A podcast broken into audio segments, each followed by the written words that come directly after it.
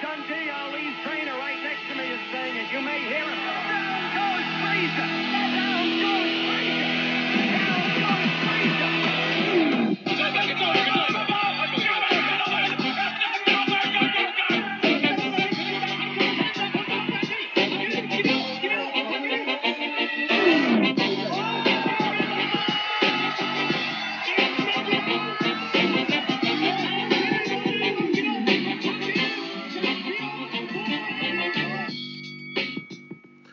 Bonsoir et bienvenue dans Au bord du ring. Euh, bonsoir, bon, on enregistre trop tôt pour que ce soit un bonsoir. Euh, Au bord du ring, c'est quoi? C'est le podcast qui vous parle de boxe, de pieds-points, de MMA, bref, de bagarre. Je suis Lucas Bourdon, je suis rejoint comme d'habitude par Baba et euh, un invité que vous commencez à connaître parce que c'est Shakib qui est avec nous aujourd'hui. Ça va Shakib? Salut la team, ça va? Bah écoute, va, tout ouais, le monde en forme? Ouais, ouais, bah écoute, on est confiné. Ça va donc, comme- euh, Ouais, ouais, comme des à part confinés, certains qui, partent à- qui parlent à leurs meubles. Je, je parle à mes futurs meubles déjà. je mets les choses correctement. Mais ouais, sinon ça va, je parle à un, une- à un panda en plus et à même up, ouais, c'est vrai. Mais, mais j'assume. Euh, non, mais sinon ça va, écoutez, hein, euh, nous on vient d'apprendre qu'il y a un couvre-feu de 19h à 6h du mat maintenant. Ah bah oui, non mais oui. Ouais. Mais c'est normal. C'est normal parce qu'ici, ils n'ont pas bien compris euh, le, le concept de confinement, en fait. Donc, euh, bon. Je comprends. Ah, il est toujours ouvert le Voilà, quoi. ah, je te jure, quelle galère. Ouais, euh, du coup, euh, oui, bah on est confiné, du coup il n'y a pas tellement de sport de combat. Du coup, euh, bah, c'est encore une fois Shakib qui vient nous voir quand il a des petites idées de podcast à faire et de petites discussions à avoir. Du coup là, on a une petite dizaine de sujets à aborder qui sont sur l'histoire de la boxe, un peu. Des fois, il y en a des sérieux, il y en a des moins sérieux. Et voilà, on va discuter de ça pendant, je sais pas, on a une dizaine de sujets, du coup j'imagine que ça va faire une grosse heure. Je dis ça quand je vais voir le, le podcast de deux heures qui va sortir. derrière. Bah écoute, là, pour le coup, c'est sujet à digression, donc euh, bon. Ah oui, c'est fait pour des digressions ça. Euh, du coup, ouais, on a une Ah, petite euh, dizaine de sujets.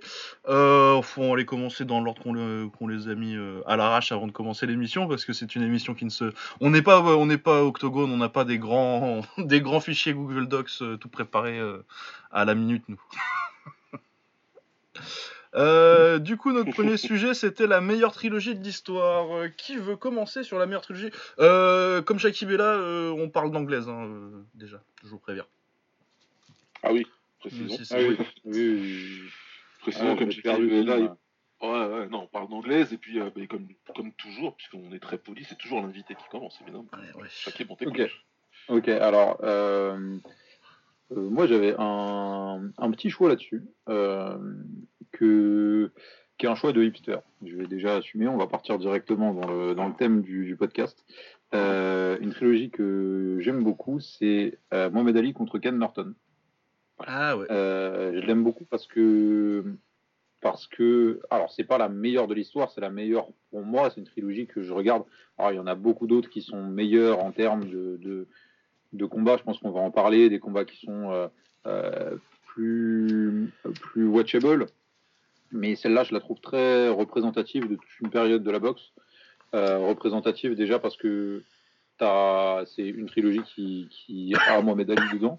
Mais en Ouais. plus de ça, euh, euh, c'est des combats pendant lesquels il a galéré.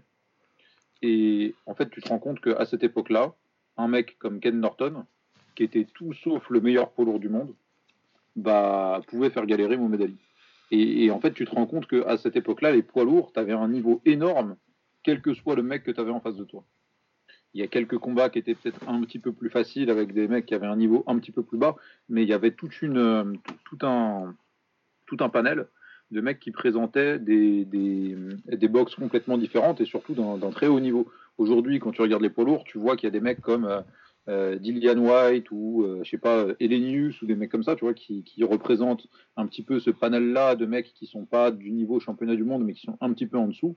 Bah, quand tu compares ça à Ken Norton, putain, tu te dis, euh, le, le- le niveau a quand même largement baissé. Ah, des Shevers, ça des Lyle aussi, tu et- vois. Ouais, oui, oui. Ouais. Mais euh, le, le euh, et ce que ce que j'aime bien aussi, c'est surtout que euh, c'est un combat pendant lequel Mohamed Ali avait des, des c'est trois combats pendant lesquels Mohamed Ali avait vraiment juste une- un problème de par rapport à la boxe de Ken Norton. Et c'est quelque chose que qui est pas assez pris en compte, je trouve, par les gens qui regardent la boxe et qui suivent la boxe. C'est que parfois tu as des mecs, ils ont une boxe qui te fait chier. Ouais. Et tu montes sur le ring en face d'eux, tu vois, t'as pas peur d'eux, mais juste tu montes et tu te dis putain j'ai la flemme. Juste j'arrive pas, tu vois. Et, et je trouve que c'est très emblématique de ce de cet aspect-là de la boxe qui est, qui est souvent négligé et où on regarde euh, qui est le meilleur, euh, qui a le plus long gros nombre de victoires, bah, c'est lui qui va c'est lui qui va sans doute gagner, tu vois. Mais non, en fait, tu as tout un toute une diversité de boxe et cette- parfois ça peut poser des problèmes même aux meilleurs boxeurs de l'histoire. Bah Ouais. Styles. Exactement. Exactement, complètement d'accord. ouais. C'est un combat qui passe beaucoup trop sous le radar. Et euh, enfin, une trilogie en tout cas. Et, euh, et Norton, il était vraiment compliqué pour Ali. hein. Tu, quand tu regardes les combats, tu sens qu'il est vraiment pas à l'aise contre lui. Quoi. Tu sens qu'il il n'y a pas le flow, tu vois. qu'il- a- Exactement, ouais. Qu'il Ouais, ouais. n'arrive pas à trouver son rythme, que, il que- gagnait pas la bataille. est- Vas-y. et qu'en plus ça le sort mentalement quoi. Ouais. De pas trouver son rythme, que ça le, ça le perd et, et- et c'est super intéressant à regarder. Ouais, il trouve pas le rythme de son jab, euh, il mange beaucoup de jab. C'est dans le premier qui se fait casser la mâchoire?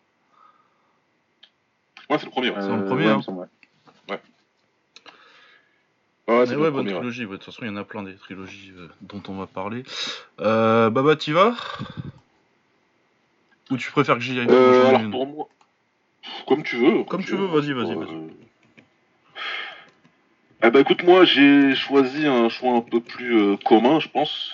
Et euh, c'est euh, Marco Antonio Barrera contre Eric Morales. Ah ouais.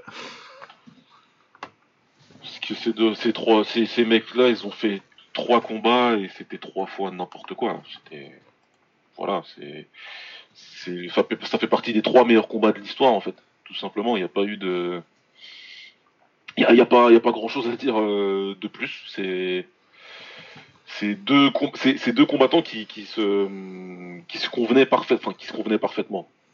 Peut-être pas pour leur, euh, pour leur mot de tête, etc. Mais pour nous, en tout cas, en tant que public, c'est deux styles qui, qui, qui, qui convenaient parfait- parfaitement, quoi. Entre, euh, entre Barrera, euh, qui était euh, un des meilleurs, euh, un des meilleurs contreurs euh, à ce moment-là de l'histoire, et, et un Morales qui, lui, très intelligent, très fort, complètement fou en plus, et qui est très, euh, qui est très résilient, bah, ça a donné, ça a donné trois putains de combats, quoi. Voilà, donc moi c'est vraiment euh, celle-là et Gatti Ward, c'est vraiment mes deux trilogies euh, que je kiffe à mort. Ouais, parce que je pense que le choix populaire, c'est Gatti Ward euh, dans la culture populaire. Excellent, hein, d'ailleurs, euh, Gatti Ward. euh, même si euh, on, on a tendance à oublier Ah bah oui. que Gatti aurait dû gagner le premier. Tous les combats, en fait. Euh, ouais, moi, mon. C'est un autre combat de Mexicain, c'est Rafael, Rafael Marquez contre Israël Vasquez. Vasquez. Ah, Ouais. putain. Bah, euh, déjà, pour commencer, on est d'accord que le quatrième combat, il a jamais existé. Ouais, ouais, c'était trop là. Ah non, non, non, les deux ils sont cramés, et puis Vasquez plus que, plus que, plus que Marquez. Mais sinon, euh, les trois, c'est peut-être moins connu, je pense, euh, Marquez contre, contre Vasquez. Mais ils se sont boxés trois fois en genre euh, un an. Et à chaque fois, c'était une, c'était Ouais. une des guerres, mais. pff, des guerres incroyables. Donc, ouais, moi plutôt euh, Marquez, et, Marquez et Vasquez, c'était en quel caté d'ailleurs Ils étaient à ce moment-là? Ouais, super bantam. Euh, sinon, après, bah, t'as d'autres t'as d'autres choix, d'autres grands choix. euh, T'as euh, bah, Ali Frazier quand même, même si le deuxième combat il est pourri. Ouais, Mais moi, C'est- ouais, mon problème avec la euh, trilogie, c'est le deuxième. Ouais. Le deuxième, il est vraiment flingué. Quoi. ah ouais non, il est vraiment tout pourri. Mais euh, par contre, t'as le premier, c'est euh, le ouais, combat du siècle. enfin, Et le, puis, le euh, premier et le troisième, c'est quand même des. des- Ah oui, c'est quand même des combats incroyables. euh, bah, de toute façon, euh, ça fait longtemps que Bah, j'ai pas vu. euh, enfin, quand tu sais que le premier, le premier juste, il s'appelle euh, Fight of the Century, tu vois, tu- ça, ça place le cadre, quoi, tu vois. Ouais, ouais, non, c'est un, un impact fou. Et La puis, vérité, le deuxième, il est moins, le deuxième, il est moins, moins intéressant, mais le troisième, bah, comme je vous disais tout à l'heure euh, en antenne, le troisième, j'ai l'affiche là que je regarde sur mon mur. Quoi. Ouais, euh, en, en termes d'image, c'est- c'est c'est- c'est incroyable. Et c'est tout est tout est incroyable. Le combat qui est pas aux États-Unis, qui est à Manille, et que Ouais. tu, tu vois que c'est tu, tu vois qu'en fait les mecs ils sont ils sont dans un truc où ils s'en foutent un peu de la boxe, quoi, tu vois. Ah ouais, C'est ça qui rend aussi les, les- certains combats un petit peu, euh, un petit peu mythiques. C'est que au bout d'un moment, tous les, tous les aspects tactico-techniques que tu peux mettre en place sur la boxe, que comment tu établis ton jab, etc., etc. C'est, ça passe au- sur le plan secondaire et tu, de, tu, tu te mets vraiment sur le, le, le plan de je suis face à un mec et je dois lui casser la gueule, quoi. Ouais, ouais, t'as toute la C'est vraiment un mano à mano qui fait que, que, que c'est, incroyable. Ouais, puis c'est genre 50 degrés sur le ring. Exactement. Ouais. exactement. Non, c'était une bataille. Là, c'était une les deux premiers combats ont établi les forces en présence. On- Dans, la pro- dans le premier combat, Fraser il a trouvé, il a trouvé la solution avec son style. Dans le deuxième combat, Ali il a montré euh, que quand il veut boxer en mode Ali, bah, c'est beaucoup trop compliqué de le battre pour un Fraser.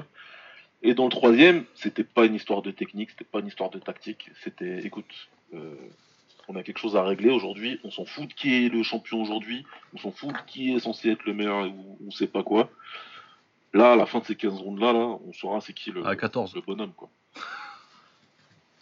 Ouais, enfin, je dis au, au départ Ouais, ouais. c'est 15, mais euh, ça se termine au 14. Mais justement, comment le combat il se termine, tu comprends Ouais, et puis voilà, comment, comment, le- Euh, et comment le combat se termine? Le mec qui jette l'éponge avant l'autre, quoi, c'est quand même un truc de ouf. c'est ça. Ouais, alors que, euh, t'en as un qui voulait que continuer. Eddie Fuchs, il arrête Fraser alors qu'Ali voulait arrêter. Tu dis putain.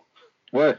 Et, et, et alors que alors que Ali était en train de se faire couper les, les, les gants, euh, le, le- scotch de ses gants, ça peut-être même qu'on pourra en parler de ça dans, dans, dans un dans une certaine catégorie qui viendra après. La dernière de notre liste, il me semble. Ouais, ouais, ouais. Ouais, Oui, celui- celui- celui-là, il est gros. ouais. ouais, ouais, ouais, c'est. Ah, Parce un que c'est possible que, que, que, que Eddie Futch, euh, il ait un petit peu euh, changé à jamais malgré lui. hein. Et je pense que, enfin, faut le dire, c'était la bonne décision à faire. Euh, euh, pourquoi est-ce qu'il a arrêté Frazier? Parce que Frazier, vous voyez plus du tout. Ah ouais, non, il si, voit plus enfin, rien. si les gens sont pas au courant, c'est pour ça. En fait, Frazier avait un, un problème à un œil. Depuis le début de sa carrière, il voyait rien avec un œil.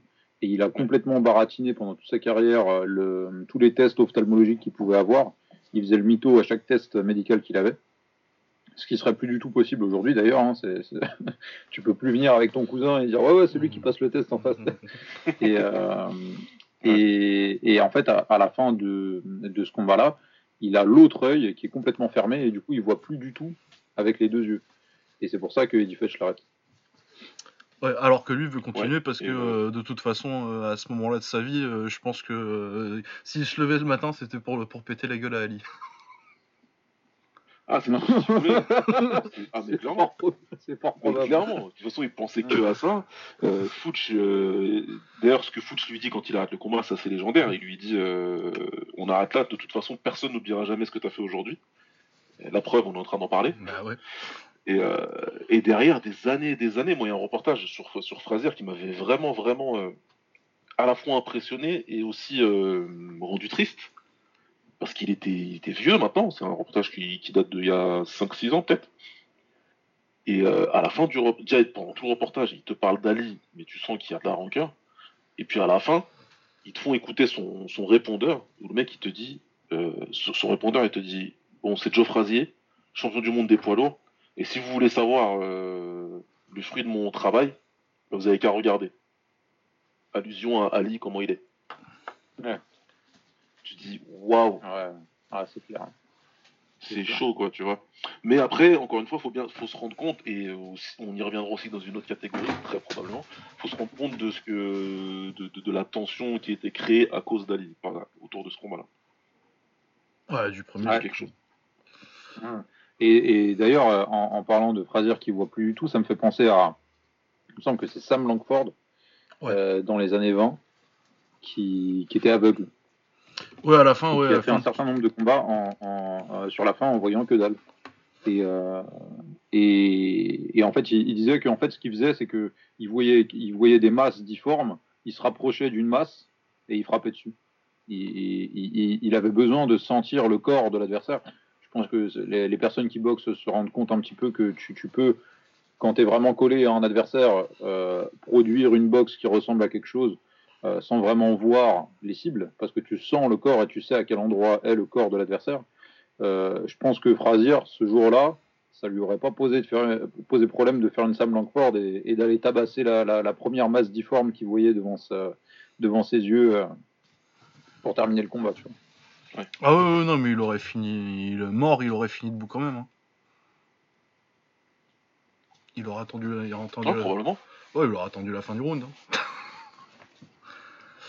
Mais ouais, ouais, Langford, un des plus grands euh, boxeurs de l'histoire d'ailleurs, Langford. hein. Légende. Qui a jamais pu boxer pour le titre des lourds parce que. Pour le titre. euh, Parce qu'il y avait le, le titre coloré à l'époque. C'était. Yes. Une autre époque.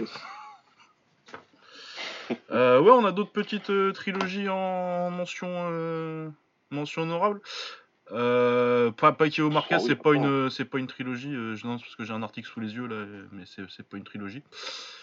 Parce que pour moi, le autant, enfin Marquez contre contre Vasquez non plus, mais là le, le, le, le dernier combat entre Marquez et Pacquiao, il compte quoi.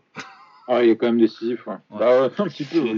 C'est l'equalizer, donc euh, tu peux plus dire, tu peux plus parler de trilogie vu ce qui s'est passé quoi. Tu peux pas dire j'en enlève un sur les trois et puis basta.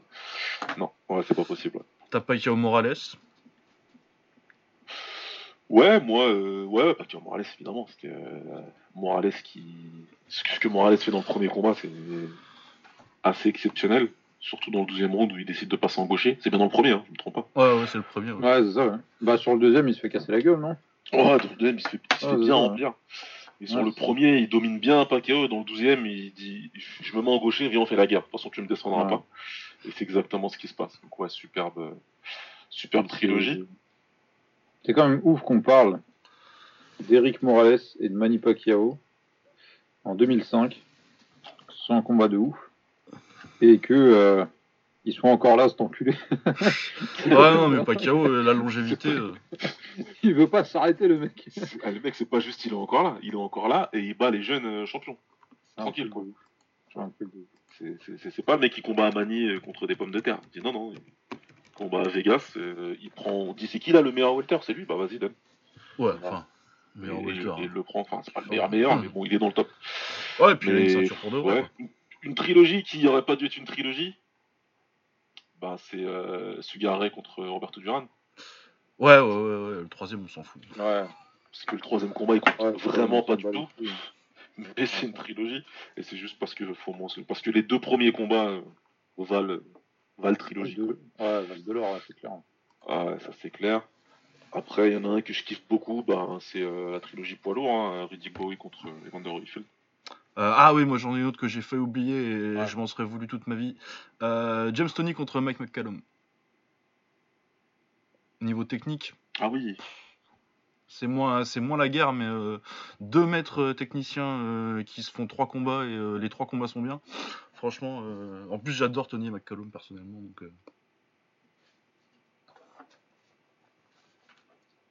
ouais, magnifique. Magnifique boxeur. Euh, ouais, est-ce qu'on en a Après, d'autres qui euh, traînent, ouais. Bah après, il y en a plein. hein, euh, Après, faudrait, faudrait ramener des, faudrait ramener des historiens pour voir les combats. euh, Ouais, faudrait le faire avec Kyle, anciens, ça. mais, euh, Ah, ah, Kyle, il va te sortir des trucs, lui, tu vas tomber par terre. Ah ouais. Alors en 1921, donc, euh, il y a une trilogie magnifique. Ouais, c'est clair. Non, mais ouais, faut Ouais, quand même, faut quand même dire que à l'époque, les mecs, ils se rencontraient, ils se rencontraient jamais une fois, en fait. Voilà, Ils boxaient 15 par fois, en contre, fait. c'est- trois trilogies. C'est- voilà. Ouais, boxer neuf fois, donc tu peux choisir deux trilogies différentes sur les trois. ils- ça, avaient que ça à faire, en fait. Quand les mecs, ils habitaient à côté. Ah non, mais c'est ça, hein, tu te gymnase déplaçais moins. hein. Et ils se remplissaient la gueule, mais quatre fois dans l'année. C'est clair, Ouais. c'est clair. Euh, oh putain, c'est, Euh, ça voilà, va être ouais. le, le prochain. On... Je dis que bon, on tourne, on passe à la catégorie suivante ou on a encore Ouais. des petits trucs à dire euh, Non, c'est bon. Ouais. Euh, le meilleur combat qui n'a jamais eu lieu, ça c'est putain, c'est chaud parce qu'il y en a, il y en a tellement. Ah, il y en a beaucoup. ouais. Euh, attends, moi faut que j'y réfléchisse. Euh, commencez, faut que je réfléchisse. Euh, Shakib, t'es bon ou j'y vais? Ouais, ouais, ouais, non, tu peux y Ouais, aller. Vas-y, on t'écoute. Euh, bah, moi, euh, euh, je partirais quand même sur euh, Holmes contre Foreman. C'est un combat qui a failli avoir eu lieu. euh, Ah dans ouais, les années, fin des années 80. Euh, Il y avait un deal qui était en place. Il me semble que c'était Don King qui avait mis un deal en place ou un truc comme ça. Et, euh, et finalement, le combat n'a pas eu lieu parce qu'il y a un paiement qui n'a pas été fait à temps ou un truc comme ça. Mais, euh, mais c'est juste, c'est juste deux des meilleurs poids lourds de l'histoire qui auraient pu se rencontrer. Alors, peut-être qu'ils n'étaient pas forcément dans leur meilleure forme à l'époque. Mais, euh, mais, mais c'est c'est l'un des combats qu'on aurait pu. euh, euh, tu vois, on parlait de, longuement de Ali et Frazier. Ça aurait pu s'inscrire dans ce genre de rivalité-là. Et, et on a failli l'avoir. Et pour un mec qui a, eu un paiement refusé sur sa carte bleue, eh ben, on s'est retrouvé sans ça. Euh, Il y a, je pense que le, le- le combat qui va avec, euh, avec celui-là, forcément, c'est euh, Foreman contre, euh, contre Tyson, sur la fin de carrière de Foreman. Euh, Ouais, J'ai vu que Foreman en avait parlé il n'y a pas longtemps, euh, dans une interview, où il disait que, euh, en gros, euh, lui, il avait absolument pas envie de boxer Tyson, et que ça tombait bien parce que Tyson non plus n'avait pas, pas du tout envie de le boxer, euh, qu'il y avait beaucoup de respect mutuel à l'époque, euh, l'un envers l'autre et, euh, et beaucoup de crainte, pour autant qu'on puisse appeler ça crainte euh, quand on parle de, de George Foreman et de Mike Tyson, et que du coup ils n'ont pas trop trop trop poussé pour se rencontrer l'un l'autre euh, à l'époque où c'était sportivement encore possible. Ouais. Mais je pense que c'est les ces deux combats parmi où tu as deux, deux des dix meilleurs poids lourds de l'histoire qui auraient pu se rencontrer, et finalement ça s'est pas fait.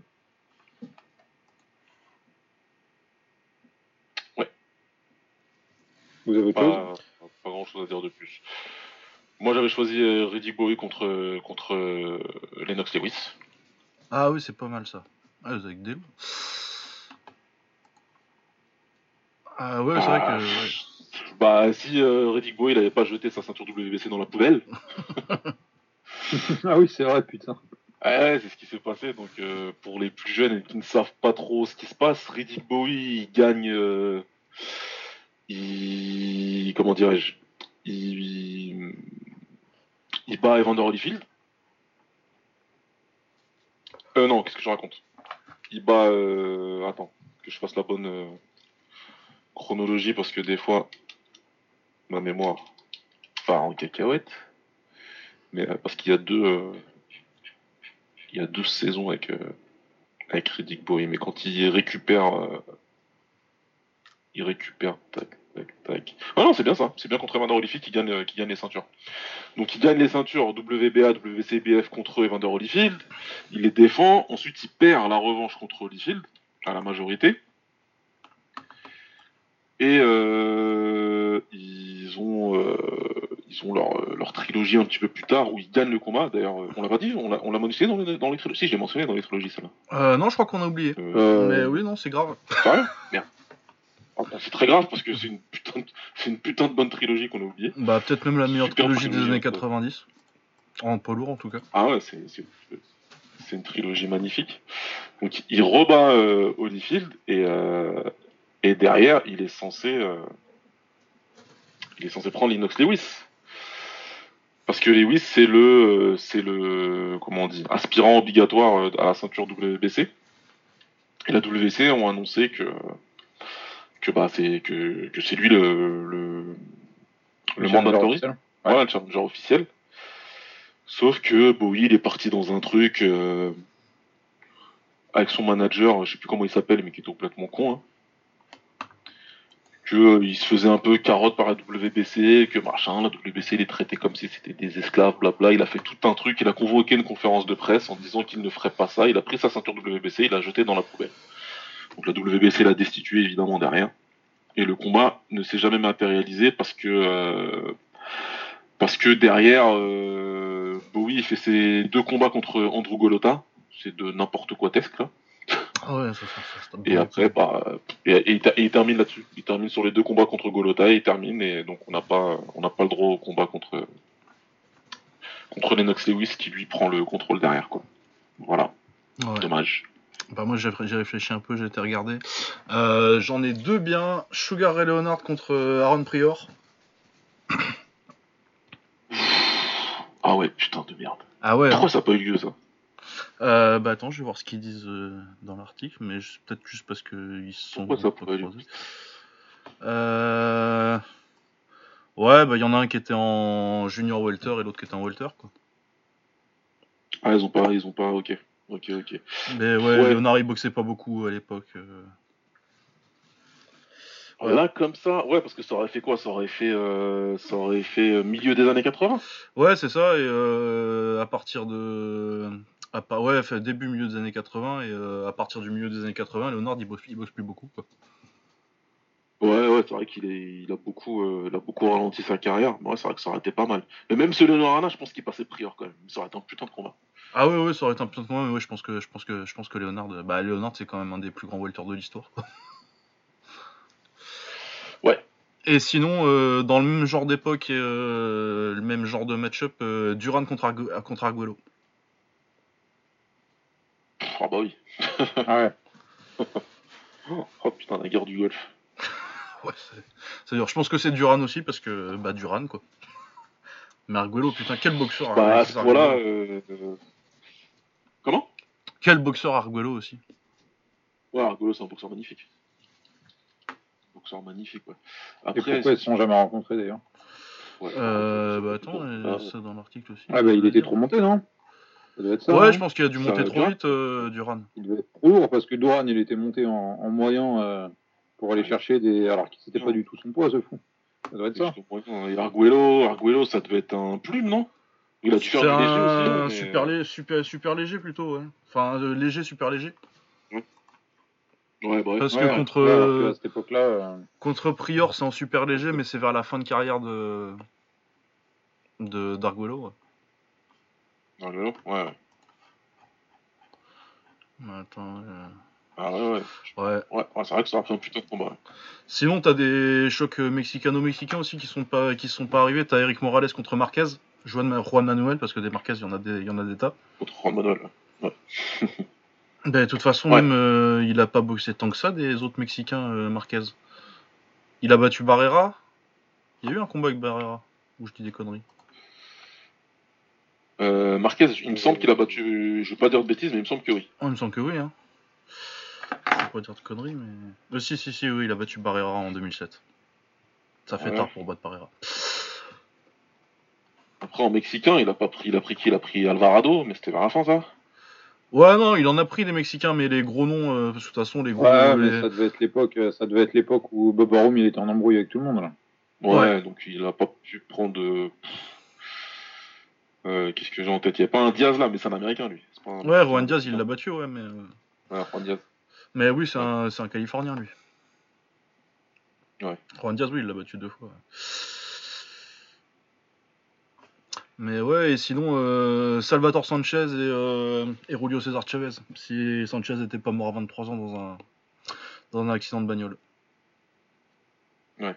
Parce que du coup, Celui-là, il aurait dû être fait a priori. hein. Il était. euh, Ah bah c'était... euh, enfin, ils Celui-là, a priori, il était en bon chemin quoi. Ouais, ouais, il était en bon chemin. Bah, s'il était, oui, s'il était pas mort, Sanchez, que certains considèrent comme le plus grand boxeur mexicain alors qu'il est mort à 23 ans, oui, il était fort, Salvador Sanchez. Ouais. Je sais pas comment ça serait passé pour, euh, pour, pour Chavez du coup. euh, pas forcément euh, comme euh, Leonard ou Pryor ou, euh, ou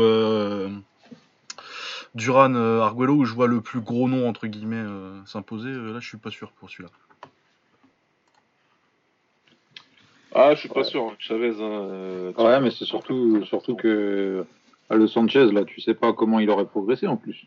Ah bah ouais, ouais, parce qu'il y a 23 ans, ouais, puis il était déjà, Ah. déjà incroyable. Ouais. Euh, ouais, sinon on a quoi d'autre Euh, Dans des actuels qui se feront peut-être pas, euh, moi je commence à m'inquiéter beaucoup pour Crawford, euh, pour Crawford Spence. Spence. Surtout Ouais, qu'en plus, euh, Carrément fait mon deuil. Si ça arrive, c'est bien, mais. ben oui, puis si ça arrive, euh, on n'a pas encore vu euh, comment Spence, euh, dans quel état est Spence après son accident de bagnole, donc ça se trouve c'est plus le même boxeur. Ouais. Donc ouais, il y en a Ouais. d'autres actuels là, qui se feront pas. Bah t'as, ah, moi j'ai j'ai fait à peu près mon deuil de Garcia contre contre Lomachenko aussi. Garcia. Euh, c'est Mickey Garcia. Euh, Mikey Ouais, Mikey, ouais. Ah Mikey, pardon. Ouais, ok, ouais. Ouais, bah Ah oui, Mikey, bah, de, en en welter, ouais, bah, Ah bah, Ça Puis n'arrivera il a pas. quoi, Mikey Il a 30, 31 ans, un truc comme ça Ouais, 31-32, ouais. Bon, tu me diras, euh, Lomachenko aussi, mais. Ouais, mais ce que je veux dire, c'est que Mikey, là, il est plus. euh, Enfin, Ouais, non, non, pas s'il non. est dans une logique de descendre en pot. ouais, voilà, il est Non, plus dans la je pense logique, je pas, pense, ouais. de, de faire ça, quoi. Il devrait, mais non. Et puis s'il redescend, il descendra Ah, pas bah, plus bas que les, que les super légers. Et puis de toute façon, euh, il fera plus jamais de business avec Bob Arum, mais euh, je pense pas que, que Lomachenko se barre de chez Arum euh, assez rapidement. Ouais, et puis en plus, chez Super Léger, là, il a, ils ont euh, Ramirez et ils s'entraînent ensemble. Donc je pense pas qu'il. Je pense pas que ça intéresse trop de redescendre pour aller marcher dans les plates-bandes de, de, de Ouais. Ramirez. Ouais, non, je pense qu'il va s'entêter. les- quasiment toutes les ceintures. Donc. Ouais, je pense qu'il va s'entêter en welter. Euh, Est-ce qu'il y a un autre gros combat là qui, qui. Bah putain, ça fait quand même un moment qu'on en parle, le Joshua Wilder. Là, qui a, Ah qui a ouais, c'est vrai, beaucoup ouais. de plomb dans l'aile depuis que les deux se sont fait défoncer, mais. euh, Mais, euh, mais ça faisait quand même 4-5 ans qu'on l'attendait ce combat-là. Ouais, mais je pense qu'il arrivera quand même. Bon, ce sera pas, euh, ce sera pas avec les deux invaincus, tout ça et tout. euh, il aura pas le, le lustre qu'il aurait dû avoir. Mais je pense qu'on le verra quand même à terme celui-là. Ouais. Tu vois, c'est pas un truc que je me dis, euh, ça arrivera jamais. Parce que bah, c'est pas comme s'ils allaient Ouais. avoir euh, tellement d'options pour faire de la thune. euh, pour faire beaucoup de thunes, surtout maintenant qu'ils ont perdu. Ouais, mais je, pense même que c'est même plus, euh, c'est plus de l'ordre du possible maintenant qu'ils ont tous les deux perdu que quand ils étaient tous les deux invaincus peut-être. Ouais, je suis, je suis d'accord. Mais ce volet-là, le volet oseille que tu as dit juste avant, ça fait que je suis assez, assez confiant sur le combat. Et, euh, et désolé, mais rien à voir du tout. Et on reprend tout de suite le fil de notre truc. Mais euh, John Jones a resté euh, arrêté au Nouveau-Mexique. Là, maintenant. Euh, DWI, c'est lequel celui-là? Euh, DWI, c'est Euh. bah t'as euh, picolé au volant. Euh, driving with ouais, alcool. Wild Under the, the bah, Influence. alcooli- alcoolisé et en plus armé. Voilà. Allez, hop. Ah, Ah. bah alors John Jones, le Et- confinement. Saison 8, épisode 15. Ouais non mais c'est un Ah, peu, ouais. ça se répète un peu. Il, il pourrait trouver des autres trucs là. C'était quoi la Ouais, dernière fois qu'il avait fait avec peu euh, une stripteaseuse là? Ou une serveuse euh, qui a agressé. Ouais non. Il, se- Ouais, je crois qu'il avait tapé, il avait tapé une serveuse ou un truc comme ça. Enfin, ouais.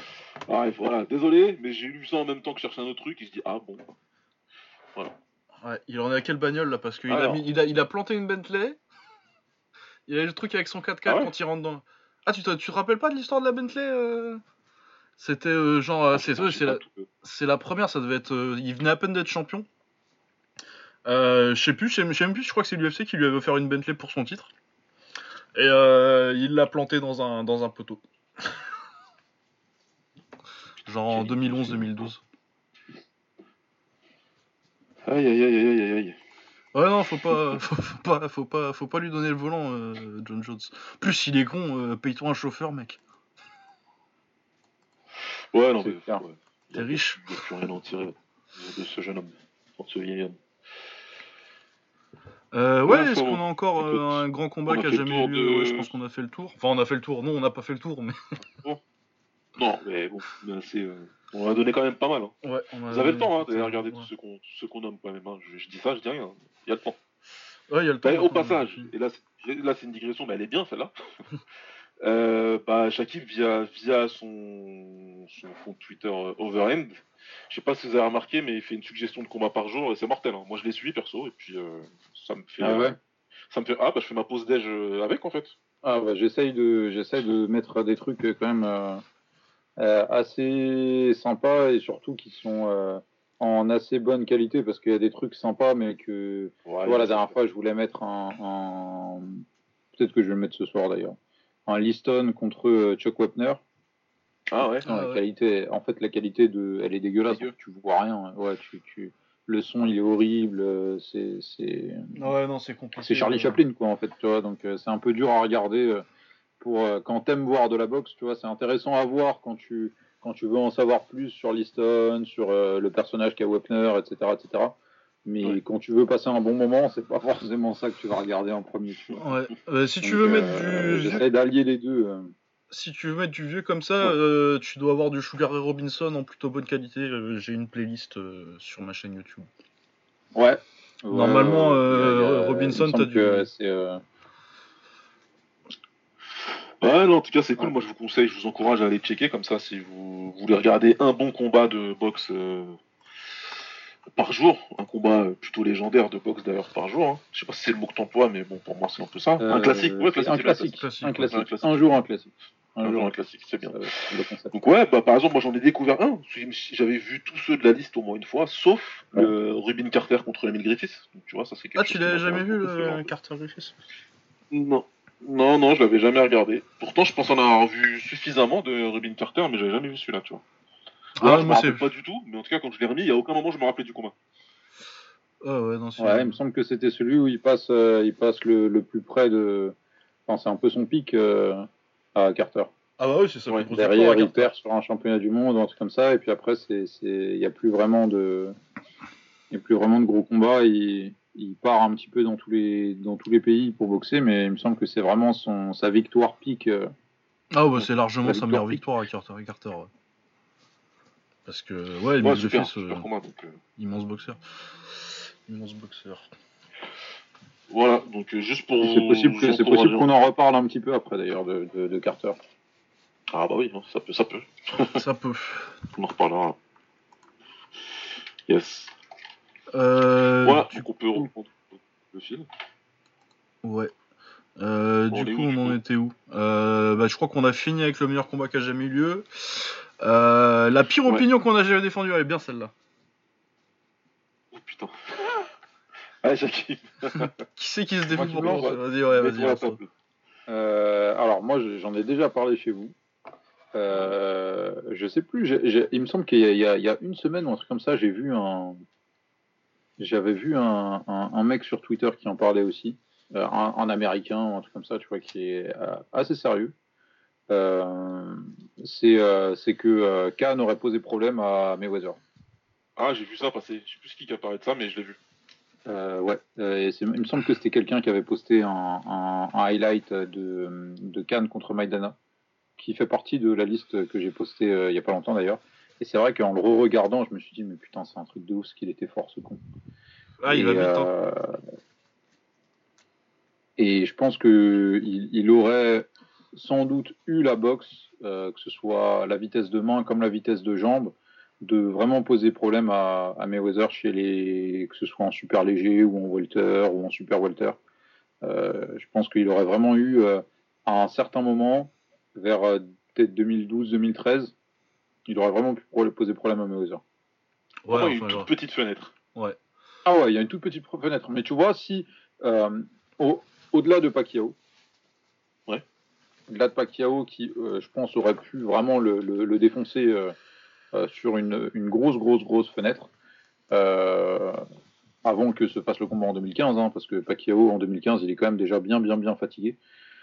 Je pense que Khan, c'est l'un des boxeurs qui, aurait dû être le plus proche de, battre, de battre Mayweather. Je vois plus Khan que par exemple euh, euh, De La Hoya. Oui. Ça, je suis d'accord. Sur, alors, sur la dernière partie, d'accord. Moi, je vois moins ça. C'est-à-dire que pour moi, il y a une petite fenêtre. Une petite, comme tu as dit, ça doit être, Ouais. 2000 ça, ça doit être Maïdana, je sais plus c'est quelle année, mais c'est c'est 2011, vers ces eaux-là. Ouais, Ouais. c'est vers ces eaux-là. Parce qu'il fait quoi? Il fait Judas après? Non, c'est avant Judas. Il fait ah, alors Il fait Judas avant ou après Maïdana? Avant, je crois. je sais plus. Ah, largement Bah, avant. Euh, il fait, il fait Malignaggi, il fait Malignaggi. Après, il doit faire dans le désordre Judas et, et Maïdana. Et après, il fait Garcia. Ouais, c'est avant encore Ouais. euh, Judas. Parce que Judas, c'est genre avant Mosley. Hein. C'est encore. Ah, je suis quasi sûr que. Je... Ah, Attends, mais je non, regarde non, tout on parle de Cannes là. Là, on parle de Cannes. Ah oui, de Cannes, Cannes, oui, non, je suis con, oui. Non, mais oui, effectivement. Ouais, Euh, non, non, non, non. Oh non, mais Weather, c'est Judas, c'est super longtemps. Ouais, on- je vais y venir après justement ce combat. Mais, euh, mais ouais, euh, clairement, la fenêtre pour moi, donc elle se situe là, ouais, elle se situe entre Judas et et, euh, et- ouais entre Judas et- entre Malignaggi et Judas. Ouais. Mais mon problème avec Khan, c'est que même s'il avait la, il avait la vitesse, hein, il avait largement la vitesse pour emmerder Mayweather et le volume. Parce que pour Ouais. emmerder il faut pas que la vitesse, parce que Mayweather il sait s'adapter à la vitesse de quelqu'un. Justement contre Judas, il l'a montré. Par contre, euh, il faut le volume. Il faut le volume et euh, là où Amir Khan il était bon dans cette période, c'est qu'il savait maintenir un, un- un volume de coups important pendant longtemps. Ouais, et surtout qu'il avait euh, euh, là où, tu vois, euh, je trouve que ceux qui produisent un gros volume, souvent ils ont, euh, ils ont du, du mal à, à varier gros volume et phase de défense. Et euh, c'est pour ça qu'on l'appelait d'ailleurs avec un, un super, un super surnom et qui était vraiment très bien trouvé, un, un truc de gros beau, enfin AK-47, on l'appelait American. Euh, parce que c'est vrai qu'il il te balançait une séquence d'une dizaine de coups très rapides, Avec de la variété très propre techniquement, des retours de main, des mains qui viennent en garde, tu vois. C'était pas une furie de coups qui arrive avec le menton complètement découvert. Et après, il avait la lucidité de faire le pivot, le pas de retrait, le moyen de défense. Et tu vois, il y avait, c'était pas une furie complètement euh, désordonnée qui arrivait vers toi. Et, c'est pour ça que je pense qu'il y, y avait une opportunité parce que si tu fais le fou très rapidement en mettant un gros volume contre quelqu'un qui a la capacité de contrer comme Mayweather, au bout d'un moment, tu vas, tu vas prendre le crochet, quoi. Tu vois, tu, le crochet, il va t'attraper le menton et tu vas dormir. C'est exactement ce que je voulais dire. Il y a deux choses qui font que Mayweather, pour moi, il aurait quand même été too much pour Amir Khan. Un, c'est que justement, Khan, il avait tendance à se découvrir avec ses longues combinaisons. Parce que c'était vraiment 8-10 coups, quoi. C'est ta ta ta ta ta, tu vois. Ouais. vraiment. Même s'il le fait en se déplaçant, etc., il était quand même ouvert, il arrivait toujours à prendre un petit contre. Et euh, le Mayweather de, de, de, de la fenêtre, on va dire, où Khan s'est ouvert, donc 2011, hein, on parle de 2011 à peu Mmh. près, parce qu'il perd contre Peterson. euh, Peterson, c'est fin 2011. Il prend une belle carotte contre Peterson. Ouais. D'ailleurs, euh, on, Ouais, on c'est- va écrire un papier dessus parce que c'est, c'est, c'est au-delà d'une carotte. C'était quand même une histoire un peu, euh, un peu sulfureuse. euh, Ouais, un petit peu bizarre. Il y a un papier qu'on, qu'on va sortir là. C'est euh, le plus grand fan d'Amir Khan euh, dans, dans la, Ouais. dans la twittosphère française, qui est euh, mon collègue Younes, qui est en train de préparer un papier là-dessus. Et, euh, et parce qu'il y a, y, y quand même toute une, toute une entourloupe autour de ça, euh, autour du combat entre Amir Khan et Peterson. Ouais, bon, on va essayer de lire ça pour qu'on puisse me remettre ça en tête. Donc le truc, je disais, c'est que Khan, donc le Khan qui a battu Malik Zadi en, et Maïdana et Judah en 2010-2011, bah il aurait rencontré le Mayweather qui a battu Shane Mosley, Victor Ortiz, Miguel Cotto. Et euh, Ouais. ce Ouais, ouais, Mayweather-là, euh, il était face à des boxeurs extraordinaires, mais Ortiz, il était sur le chemin de le stopper. Ortiz, pour moi, c'est clair et net qu'il terminait pas le combat. Il le savait très bien, d'ailleurs, Ortiz. Bah, c'est pour ça qu'il s'est mis. Euh, Mosley, c'est parce que c'est Mosley qui finit. Mais franchement, j'ai revu le combat la semaine dernière et je redis à tout le monde, revoyez ce combat-là parce que la rouste que Mayweather y met à partir du troisième round à Mosley, c'est quelque chose de saisissant quand même. Peut-être que Ah je ouais, ouais, pas ouais, suffisamment gagne- en fait, il gagne tous les rounds. Gagne lui, tous les un rounds. rouste. Mais gagne tous les rounds. Sur les, Ah sur les ouais. cartes des juges, il, euh, euh, Mosley gagne que le round 2. Le fameux round, que le où, round euh, deux, où il arrive à le contrer. Mais déjà, la réaction de Mayweather, à quand il se fait toucher, ça c'est un. Et justement, ce qui lui met derrière, le Roger le remonte dans, le- dans, dans le coin. Il son âme, hein, Roger d'ailleurs. Il le remonte dans le coin en lui disant non mais là par contre tu vas te mettre à boxer et tu vas le monter en l'air. Et c'est exactement ce qu'il fait Floyd. Il le monte en l'air pendant 10 rounds derrière. Je me dis ça aurait été vraiment vraiment compliqué pour Amir Khan quand même. Parce qu'il aurait fini par le toucher avec, euh, un, avec un gros contre. Et surtout Mayweather, quand il, il comprenait quand le mec il était rapide comme ça, il fallait attaquer au corps. Il perdait pas son temps. Tu vois, il attendait pas le cinquième round pour dire ah c'est là que je vais commencer à bosser au corps. Non non, il y allait tout de suite. Et je pense que ça aurait fini par faire du mal euh, à Amir Khan. Mais pour moi c'est pas euh, c'est une opinion de hipster, mais c'est une bonne opinion de hipster. Il faut juste euh, il faut juste bien avoir conscience que la fenêtre elle était réduite quoi. Ouais, et puis euh, Ouais. si c'est l'opinion, Alors, en, ça en dépend. de, de, de pire opinion, Vas-y. ouais.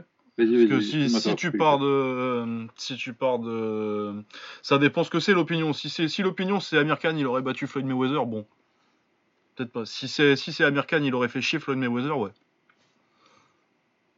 Ouais. Moi, mon opinion, c'est Amir Khan aurait eu moyen de tirer un 115-113 de Floyd Mayweather. Ça, ouais. Voilà. Si ça bout, oui. C'est mon oui. opinion. Ouais, une espèce de truc à la Zab Judah, en fait. Ah non, mais il dans victoire de premiers rounds. 115-113, hein, le 115-113 de son côté. Hein. Ah ouais, non, ça c'est ça. Non, Ah. J'avais bien compris. J'avais bien Ah ouais, compris. non, Franchement, mais moi non. ré- réussir à carotter un juge, oui. Ah non, non, non, non, Ah, attends, on va 115, repartir. 113, Un vrai Ah, on va repartir avec 3 115-113. Ah non. Pas- Enfin.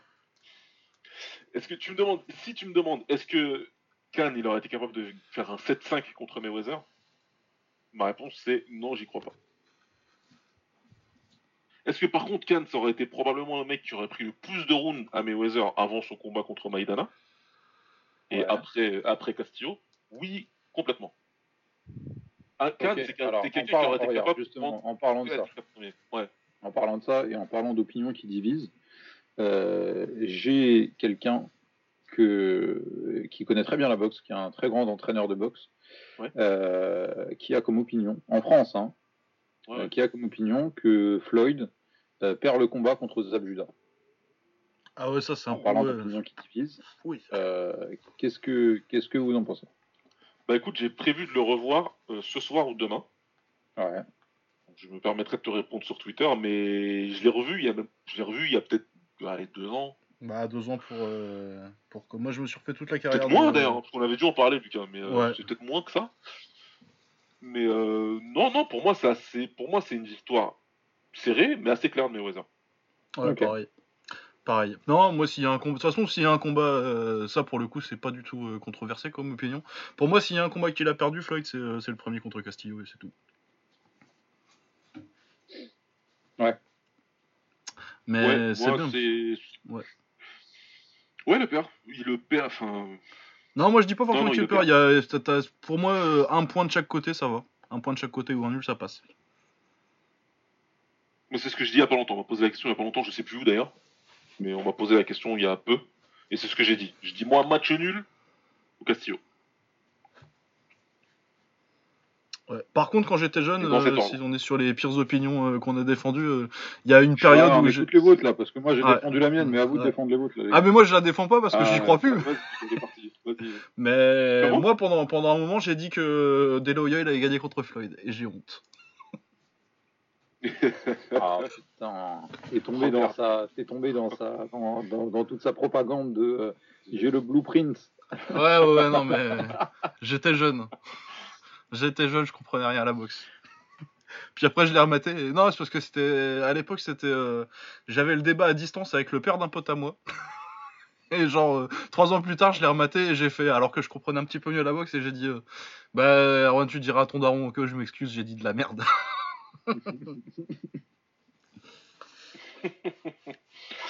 Ouais, ouais, ouais.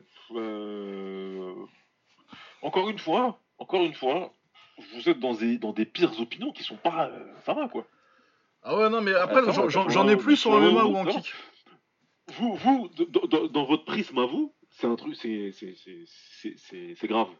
Moi, enfin, je, suis content hein, que vous me dites ça parce Mhm. que je parle avec des personnes dont, le- dont, dont, dont les, enfin, on voit, on voit, on voit justement le niveau de connaissance que vous avez parce que pour vous c'est grave. Il y a fort, il y a sûr, sûr et certain qu'il y a des, il y a des gars qui nous écoutent et qui se disent mais pourquoi il dit ça? En fait, c'est vrai. tu vois ce que je veux dire? Donc, franchement, vos opinions, ça va en fait. C'est pas, ça va. Et dis-nous la tienne, la baba là, on t'écoute. Ah, moi, malheureusement, quand je suis tombé dans l'anglaise, même si euh, j'ai eu plusieurs périodes en anglaise. J'ai eu une période quand j'étais vraiment jeune, jeune, Tyson, machin, etc. Ensuite, j'ai eu une grosse période Muay Thai et kickboxing, donc l'anglaise, c'était vraiment les gros combats, je les regardais. Donc, quand je suis tombé sur mes. Quand j'ai fini par connaître Mayweather, euh, c'est quand il. Si je te dis pas de bêtises. euh, c'est lequel que j'ai vu avant l'autre? Ouais, non, c'était après, parce que j'ai dû revenir après. Ouais, ouais, c'est euh, quand, il dé- quand, il... quand il marbre Arturo, Arturo Gatti. Oh, il le démonte. Putain. Ce Ouais, qu'il fait contre Gatti, voilà, c'est un truc de malade. Ouais. Donc de là, moi j'essaie de trouver des combats d'avant. Je tombe sur le combat, machin, et puis là, j'arrive à me faire quasi toute sa carrière jusqu'à ce moment-là. Je suis les combats de derrière. Et là, clairement, Baba, il est là, il est assis sur son fauteuil, il se dit, ce mec-là, c'est le meilleur boxeur de l'histoire de la boxe. Ah ouais, ok, ouais. Alors là, là, là, on est bon là. Ah ouais, ouais, ouais. Ah non, moi j'étais là- là-dedans. Je dis, c'est le meilleur, c'est tout. De toute façon, il a invaincu le zéro, blabla, tac, tac. TBI discussions comme ça et tout. À TBI, si j'avais pu acheter la casquette au plus, je l'aurais acheté, moi. Il n'y a personne qui voulait faire un client encore. J'aurais acheté la casquette. Non, TBI, c'est venu après. Mais clairement, on va dire que de, allez, de, de Zab à, à un petit peu avant de la Hoya. Ça dure pas longtemps. Ça dure pas longtemps. Ça dure un an à peu près. Ça dure un an. Et là, euh, je tombe sur un, un ami qui m'est cher, qui, qui, est- qui était dans, mon, dans ma team en boxe Thai, et qui est grand fan d'anglaise, qui a commencé par l'anglaise d'ailleurs, et qui a beaucoup de connaissances là-dessus, etc. Et là, un jour, je lui dis ça, moi, tu sais, euh, on, on est en train de s'échauffer, et je lui dis, mais vas-y, de toute façon, c'est c'est le plus grand boxeur de l'histoire. Il a arrêté de faire de la corde. Et pendant une heure et demie, on s'est pas entraîné, il m'a parlé de boxe. Il m'a parlé boxe, boxe, boxe, boxe. Il m'a donné des noms, des noms, des noms. Déjà, il m'a remis les idées à l'endroit sur, euh, par exemple, en me donnant la Golden Era des poids lourds, etc. Euh, il m'a parlé, il m'a dit, bah, il m'a dit, il m'a dit un truc qui m'a, qui m'a frappé comme une balle, quoi. Il m'a, dit, mais tu sais que Sugara Leonard, il aurait détruit Floyd Mayweather. Et je lui ai dit, mais qu'est-ce que tu racontes, moi, Mm. etc. Puis après, du coup, j'ai commencé par regarder que des combats de Sugara Leonard. Je retourne à l'entraînement d'après, je dis, ouais, bon, il était super fort. Il me dit, mais regarde Ray Robinson si tu trouves des trucs. Je dis, bon, je vais la regarder, tu vois. Et là, je me dis, oh bordel de merde. il aurait démonté Mayweather, lui. Et puis après, on va là-dessus, et puis là, je commence à découvrir plein de boxeurs, et là, vraiment, je me mets dans l'anglaise. Et puis j'ai enterré cette opinion profondément jusqu'à aujourd'hui. Mais est-ce que tu n'avais pas, à ce moment-là, parce qu'à ce moment-là, il y avait quand même euh, euh, Pacquiao, il avait pas, alors parce que Pacquiao, son, sa carrière prend quand même un gros coup quand il prend le KO contre, euh, contre Marquez.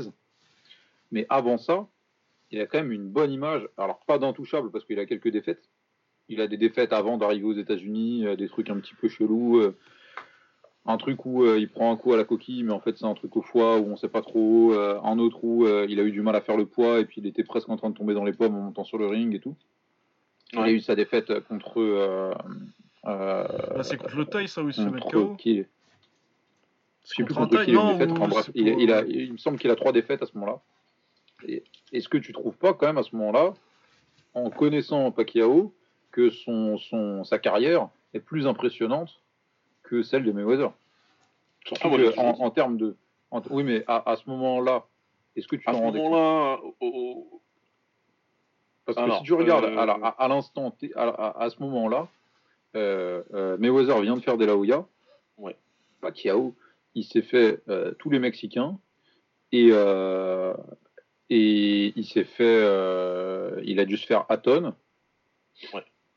Euh, euh, il, ouais, il a fait, ouais, il l'a fait, ouais. il- euh, il a peut-être non, non, fait il fait à ce après. moment-là. Non, il fait un tonne après. Au moment de la Hoya Ouais. Non, parce qu'il fait, il fait. Il fait un à après hein. lui. Ouais, il fait, il, fait, il, les fait, il fait les deux après. Il entame, euh, il entame euh, Floyd, il entame Hatton et euh, Manny le termine. ouais. Alors, euh, pour répondre à ta question, aujourd'hui, je te dis euh, euh, largement. Largement, parce que quand tu prends la carrière de Floyd jusqu'à De La Hoya, des, des Hall of Famers, il y en a combien? Euh, T'as Castillo, Castillo, t'as Corrales. Judas. Corrales, Judas, il Hall of Fame. Corrales, Judas, ouais, Castillo, Corrales, Judas, Gatti. Et donc De La. Euh, attends, si, euh, Hernandez, il doit y être Hall of Fame. Genaro. Genaro Hernandez. bon, Genaro Hernandez, il y est, vas-y, ouais. ouais. Par contre, si tu prends euh, Margarito. si tu- euh, ouais, Non, je rigole. Margarito, non, pas du tout. C'est une- Si, si, une le Hall of Famer pour ce qu'il a mis dans ses gants. Euh, par contre, si tu prends Mani à ce moment-là, ouais, jusqu'à 2007, Ouais, c'est ça, mais surtout qu'en plus, les mecs, les Hall of Famers qui prend, il y en a qui prend quatre, enfin, et il y en a qui prend trois fois. il prend plusieurs fois pour vraiment Ouais, déterminer ce qui est le meilleur. Donc moi, aujourd'hui, je sais te dire ça. Sauf qu'au moment où je regarde euh, Floyd, et où je te crois pendant un an que c'est le, que c'est le meilleur de tous les temps, je suis Ouais. pas capable de te... De te euh, comment... euh, merde. Euh, ah, évaluer, ra- rate, Hmm. Ouais, Ouais, je ouais. vois ce que tu veux dire. Ouais. le, le niveau des adversaires de Mani, pour la plupart. Je les connais pas, les mecs. Eric Morales, Ouais, euh. Barrera, euh, tous Marquez. Mais si tu regardes par exemple le, le, le avant euh, 2010, Ouais. je pense que pour moi la, la, la victoire que je préfère de Pacquiao, c'est euh, son premier combat contre Barrera, où Oui. il défonce Barrera Ouais. au point où euh, le coin de Barrera jette l'éponge. C'est le père de Barrera qui est dans son coin. Et il jette l'éponge et il monte sur le ring, il est en larmes. Et il prend son fils dans ses bras et lui dit Je suis désolé d'avoir abandonné, je suis désolé, je suis désolé. Euh, mais il pouvait plus voir son fils se faire casser la gueule comme ça. C'est- incroyable quand même. Tu vois, Barrera, c'est un Hall of Fame. Tu sais pas qu'il a battu Barrera, c'est qu'il l'a défoncé au point défoncé. où son coin jette l'éponge. Surtout que c'est, enfin, tout, tout ce que ça peut impliquer dans la culture mexicaine de jeter l'éponge, etc., etc. Euh, Ouais. Est-ce que, est-ce que Mayweather a une victoire de cette, euh, de cette ampleur-là Bon, là, Façon branlé palmarès. qui met à Corrales. euh, Pour moi, il a une- pour moi, ouais, ce qu'il met à Corrales et ce qu'il met à Gatti, Ça, ça c'est très Ouais, mais Gatti, est-ce que, ouais, mais Gatti, est-ce que c'est un, est-ce que c'est un, un boxeur du niveau de Barrera? Non, Gatti, non. Corrales, ça se discute. Je pense que. euh, Je pense que Barrera, c'est au-dessus de. Non, mais Ba- Barrera, c'est au-dessus de... de Corrales. Mais ça reste dans, le... dans la même galaxie, tu vois. Ok. Ouais. Mais, mais, mais après, si tu regardes, ouais, si tu regardes l'ensemble des victoires à ce moment-là, non, c'est, je, je, je crois que, si tu veux, il y a deux choses, il y a deux prismes différents dans ce que tu me dis. Euh, on parle de, ré- on- si on parle de, de palmarès, de résumé, ouais, celui, celui de Pacquiao, il est meilleur. Et le mois de, de, de 2005, il aurait dû le comprendre. Je l'ai compris peu de temps après. C'est pas grave. Au moins, je l'ai compris. Le mois d'aujourd'hui, il te dit sans équivoque. Rien que. le- Tu sais- quoi, je vais juste te dire, déjà, le Pac-Man, le, le De La Hoya que. que Pac-Man y bat, ça- il, il est peut-être meilleur que celui de Floyd. Alors pourtant, c'est un an après. hein. Ouais. Mmh. Et peut-être il y a des gens qui vont, qui vont me traiter d'avoir dit ça, parce que euh, il se fait défoncer De La Hoya. Mais De La Hoya est dans une catégorie qui lui convient mieux à ce moment-là, etc. Même si Floyd, c'est pas sa catégorie, il est super welter, évidemment. Mais voilà, il y a, ple- il y a des choses qui font que De La Hoya est peut-être un petit peu mieux dans ce combat. En tout cas, rien que pour ça, déjà, tu te dis bon. Mais en plus, ouais, il la, la salve de Mexicain qu'il a, qu'il a affronté, c'est un truc de dingue. Le truc qu'il y a pour Floyd, c'est que lui, c'est comment il a gagné, si tu veux. C'est ça qui est, qui est impressionnant et qui m'a vraiment beaucoup impressionné. Quand j'ai découvert les combats Ouais. de Floyd et que j'ai compris que c'était, euh, même si à chaque fois, à chaque fois, tu regardes le combat, tu te dis, là, il est censé rencontrer un mec qui est fort, qui va pouvoir le battre, machin, etc. Et à la fin, ça se transforme en Brésil-Togo. Tu te dis, mais c'est quoi ce délire? C'est qui Ouais, celui-là? ouais. Après, tu, compares, tu peux comparer les performances de Floyd et de Manny contre Juan Manuel Marquez aussi. hein. Ah ouais, c'est chaud. Mais après, Parce que pour Euh, moi, Pacquiao, il a jamais gagné contre Marquez. Pacquiao a jamais gagné contre Marquez? Ah, attends, laisse-moi réfléchir une seconde à ça.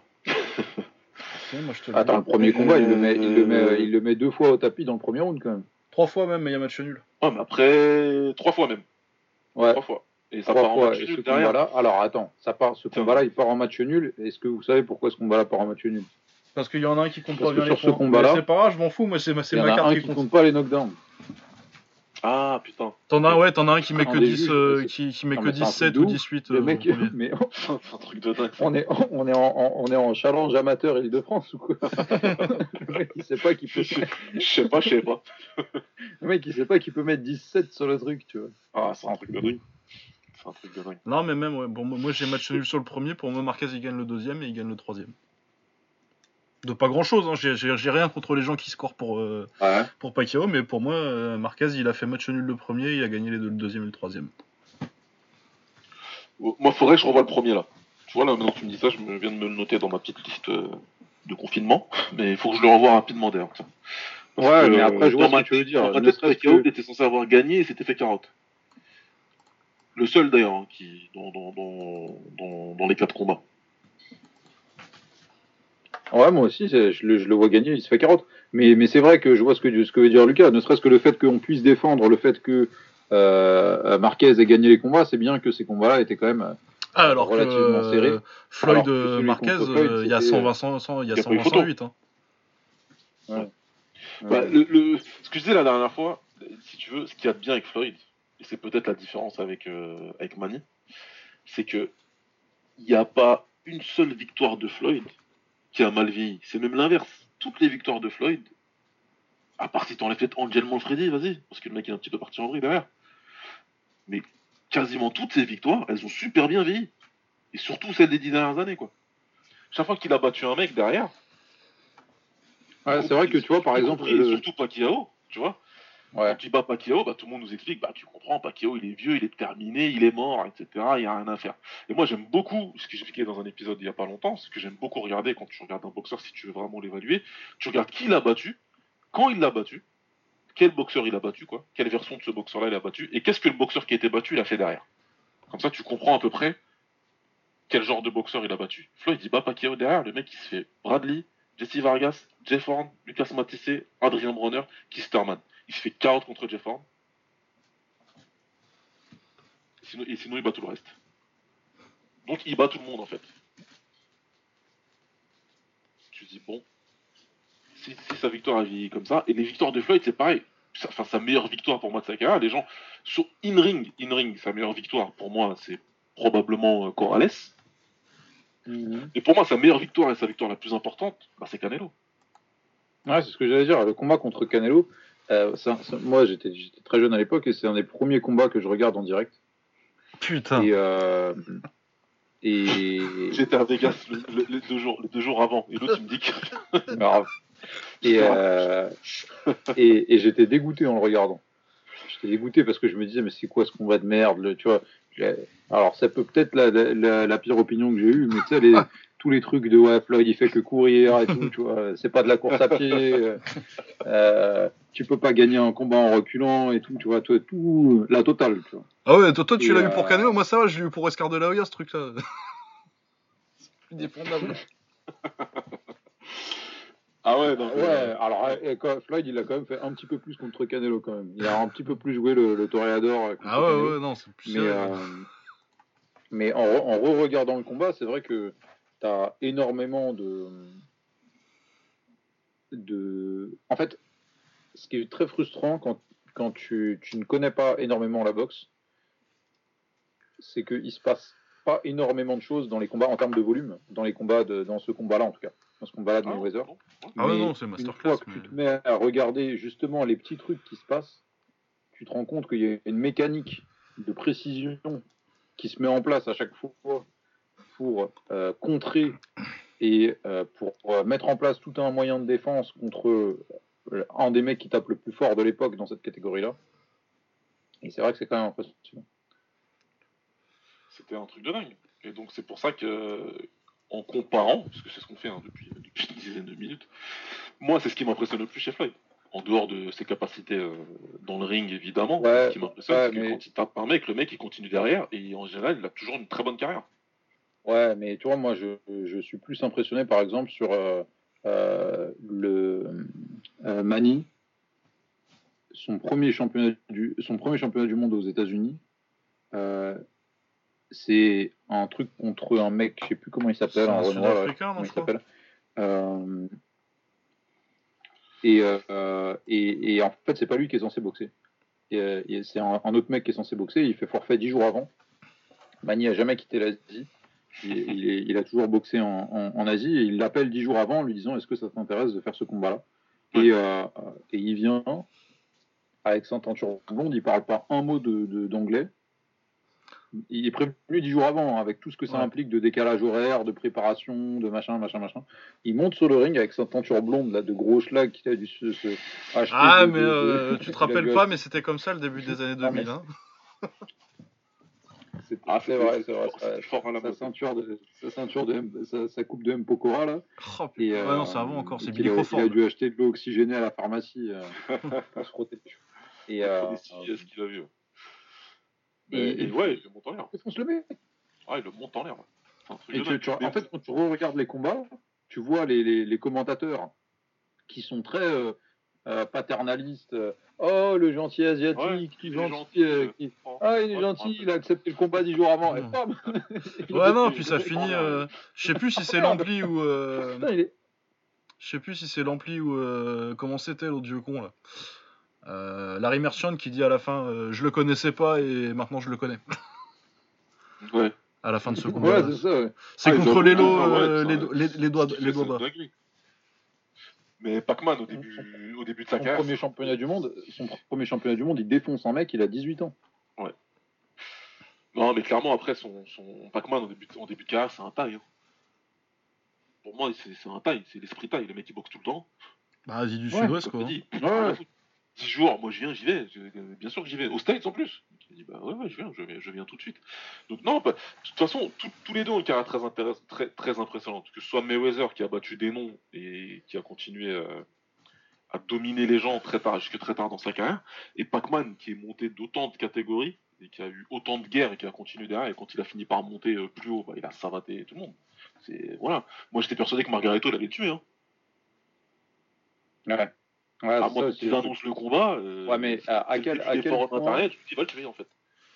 euh, euh, quand, quand je vois le tu- combat, je me dis, mais comment ça C'est quoi ce mec-là? Même Koto d'ailleurs. Même Koto, tiens, je me Ouais. rappelle d'ailleurs. Même Koto, quand ils disent Koto contre Pac-Man, je dis là, Koto, ça va être trop dur pour Pacquiao. Ouais, Pas du tout. Et on était plein, je me rappelle, hein, sur, sur un. D'ailleurs, il y a, il y a, pour ceux que ça intéresse, il y a euh, Steve Kim, qui est un journaliste de d'ESPN. Ouais. Euh, il y a, ouais, il y a deux trois jours, il a balancé pas mal d'insiders sur euh, le combat euh, euh, Pacquiao contre De La Hoya. Ouais. Euh, euh, notamment de la préparation et de comment cette préparation-là a été ressentie à l'époque, que Ouais, tout le monde pensait que Pacquiao allait se faire défoncer, etc. etc. Et c'est assez intéressant euh, à lire, donc euh, n'hésitez pas à aller voir son, son compte Twitter, parce que c'est vachement intéressant. Ouais, puis ça, ça relève un peu le niveau d'ESPN, euh, Steve Kim. Ah, Oui, c'est vrai. Parce Ah, que l'autre, clairement, euh. Oh l'autre euh, d'Ad Raphaël, pour pas le nommer, euh, c'est pas- c'est un peu le pire ménès de la boxe, euh, d'Ad Raphaël. pas mal, pas mal. Euh, Euh, Alors, je sais pas du tout comment on est arrivé là, par contre. ouais, ouais, ouais, mais je là. sais plus où on, en- où on en était. Ouais, parce que moi, ma pire opinion, bah, c'était que Floyd En tout était cas, le Ouais. grand boxeur de l'histoire. Ouais, le, le, ce qui est intéressant dans tout ce qu'on a dit, c'est que il y a beaucoup de d'opinions, qu'elles soient bonnes, qu'elles soient mauvaises, qui sont euh, qui sont données sur autour de Mayweather, et c'est c'est intéressant de voir que c'est un, un boxeur qui te laisse pas sans rien dire à propos de lui, tu vois. Ah bah non, ça en termes d'impact culturel et de, de tout le monde a une opinion euh, sur Mayweather. euh.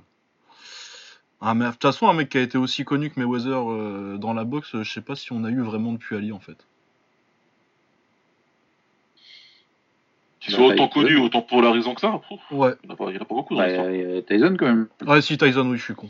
Ah non, Tyson, c'est- Tyson, c'était peut-être le plus populaire. Et après, qu'il soit aussi. Par contre, Tyson n'était pas spécialement polarisant, quoi. Euh, un peu je quand connais même. pas de gars, mon entourage, si. quand on disait qu'il disait Tyson, c'est un bâtard. Tu vois, j'en connais pas. On connaissait Ouais. pas cette histoire, machin, etc. Tout ce qu'on savait, que tu mettais Canal+, le décodeur. Ouais, ouais, je sais, je, je, je sais pas ce que, c'est un décodeur. tu le mettais, t'avais le décodeur pirate. Vous, a- vous Euh, aviez pas Crackstream à l'époque. Ah, ouais, on n'avait pas internet à l'époque. Euh, Ah, on- putain. On avait Minitel, monsieur, Minitel. Ah 36, putain. 17 Beyrouth, on jouait à la guerre du Liban sur Minitel. Et, euh, et non, tu mettais, c'était, c'était les premières fois où je me levais, euh, je me levais dans la Ouais, nuit mais est-ce que avec la bénédiction de mon père. que- regarder un mec qui mettait un KO en, en- en une minute. Ah, mais est-ce que, est-ce que le fait qu'il n'ait pas été aussi polarisant, ça, enfin, c'est sûr, ça venait pas aussi du fait qu'il n'y avait pas autant d'informations qui sortaient sur lui. Je pense, ouais. On avait zéro sinon, euh, info à part ce qui boxait. C'est ça le truc. Voilà, c'est ça. Zéro info. Si mon père Le- il le- toutes les infos qu'il fallait, il n'aurait jamais servi à ce mec-là. Ouais, mais le public américain, par exemple, qui avait Il savait sans plus, doute ouais. beaucoup plus d'accès aux informations, euh, et il, il était peut-être aussi polarisant aux États-Unis, tu vois. Ah il oui, était- largement. Par ouais. contre, ouais, moi là je parle sous du prisme franco-français, évidemment. Bah, Alors aux States, c'est. Ouais, il était peut-être même plus polarisant que, polarisant que Mohamed Ali. Lui, c'était. euh, Et Tyson, il était vu comme, euh, bah, comme, euh, les... comme les Français voient euh, les mecs de la boxe aujourd'hui, quoi. Ah, c'est une carrière, c'est machin, c'est un, voyou, c'est un bandit. Pff, il est méchant, t'as vu, machin. Ouais. Sauf que là, c'était vrai pour le coup. Et puis, faut... Et puis si, si personne l'a fait, hein, j'en profite, mais euh, faut lire sa biographie parce que c'est le truc le plus dingue que j'ai vu dans ma vie. Voilà. C'est juste une dinguerie, mais euh, qui se termine pas. tu un truc, tu dis c'est un truc de fou, il, pourra... il a pas pu avoir fait pire que ça. La page Et la d'après, page d'après, euh, c'est deux fois pire. Tu dis, ah d'accord. C'est compliqué. Un condensé de, de, de, de malchance et de décisions foireuses et de trucs de dingue. C'est comme ça. L'anecdote où il a failli massacrer Brad Pitt, elle me fera toujours délirer ça. C'est qu'il a osé sortir avec Robin Givens. Ouais, mais faut pas faire ça, mon pote. Ah oui, non. Tu touches plus. bon, on reprend le cours de l'émission un petit peu. Yes. On change de y catégorie. Euh, la plus grosse opinion de hipster. Je sais pas si on fait de l'histoire ou actuelle. hein. Ah, moi j'en ai une, j'ai une petite dédicace Ah ouais, à Younes là. Allez-y, allez-y, allez-y. J'en ai une énorme. Lucas, je te laisse la priorité. hein. Je commence à chaque fois. Euh, ouais, moi, euh, petite dédicace à Younes. euh, les gens qui kiffent Andrade, euh, faut arrêter un moment. Je suis un gros hipster de la boxe, mais Andrade, c'est pas possible. Andrade, c'est pas possible. Comment il fait? Non, mais Shakib, explique-nous. Younes, si tu nous entends. Je sais pas. Je sais pas. Après, il a, il a un petit peu arrêté en ce moment, mais euh, mais euh, mais il y avait quelques temps, c'était euh, c'était un truc de ouf. Euh, je sais pas pourquoi. euh, je sais pas pourquoi. Ah non, parce que moi, par Euh, exemple. il euh, était, euh, il était persuadé qu'il pouvait, battre, pouvait battre Canelo. Je sais pas. Pour moi, c'est comme se, dire que Lara pourrait battre Canelo ou un truc comme ça, tu vois. Bah, il a battu Canelo Lara. Putain, je me dis, euh, arrête. C'était avant les opinions de merde, on a dit. Putain. Mais non, et sur les opinions des hipsters, là Non, je déconne. Mais, Ah. mais j'aime beaucoup Eris Lara, par exemple, tu vois, dans les opinions des hipsters. Ouais. Mais par contre, André, André de je peux pas. Ah, c'est compliqué. Ah non, c'est insupportable. C'est insupportable. En fait, j'ai beaucoup de mal avec les. euh, autant les, les, les, les Cubains, euh, euh, tu, tu sens, que ce soit Lara ou Rigondeo, tu sens que quand ils font rien, c'est parce qu'ils préparent des choses. Ils, ont, ils, ils sont en train de, mettre en place quelque chose qui techniquement aura un but. Donc au moins, même si tu te fais chier en regardant les combats, tu peux essayer de te dire qu'est-ce qu'il est en train de préparer. Donc tu as, ce petit truc qui te raccroche au combat. Euh, Andrade, il a juste un rythme qui est, endormant. Quoi. Tu vois, t'as pas T'as pas d'accélération, tu sais pas trop ce qu'il fait, euh, c'est- beaucoup moins lisible. Et du coup, j'ai du mal à moi aussi à rentrer dans cette hype-là euh, de, de Andrade. Ouais, bah, moi, la différence que je ferais, c'est que euh, les, les Cubains, c'est peut-être pas, c'est pas forcément palpitant, mais c'est toujours intéressant, en fait. Alors que euh, André, non, juste je me fais chier, et quand il fait un truc, c'est pas beau. Parce que t'attends peut-être deux rounds avant que Rigondo il envoie un punch, mais c'est une très belle gauche.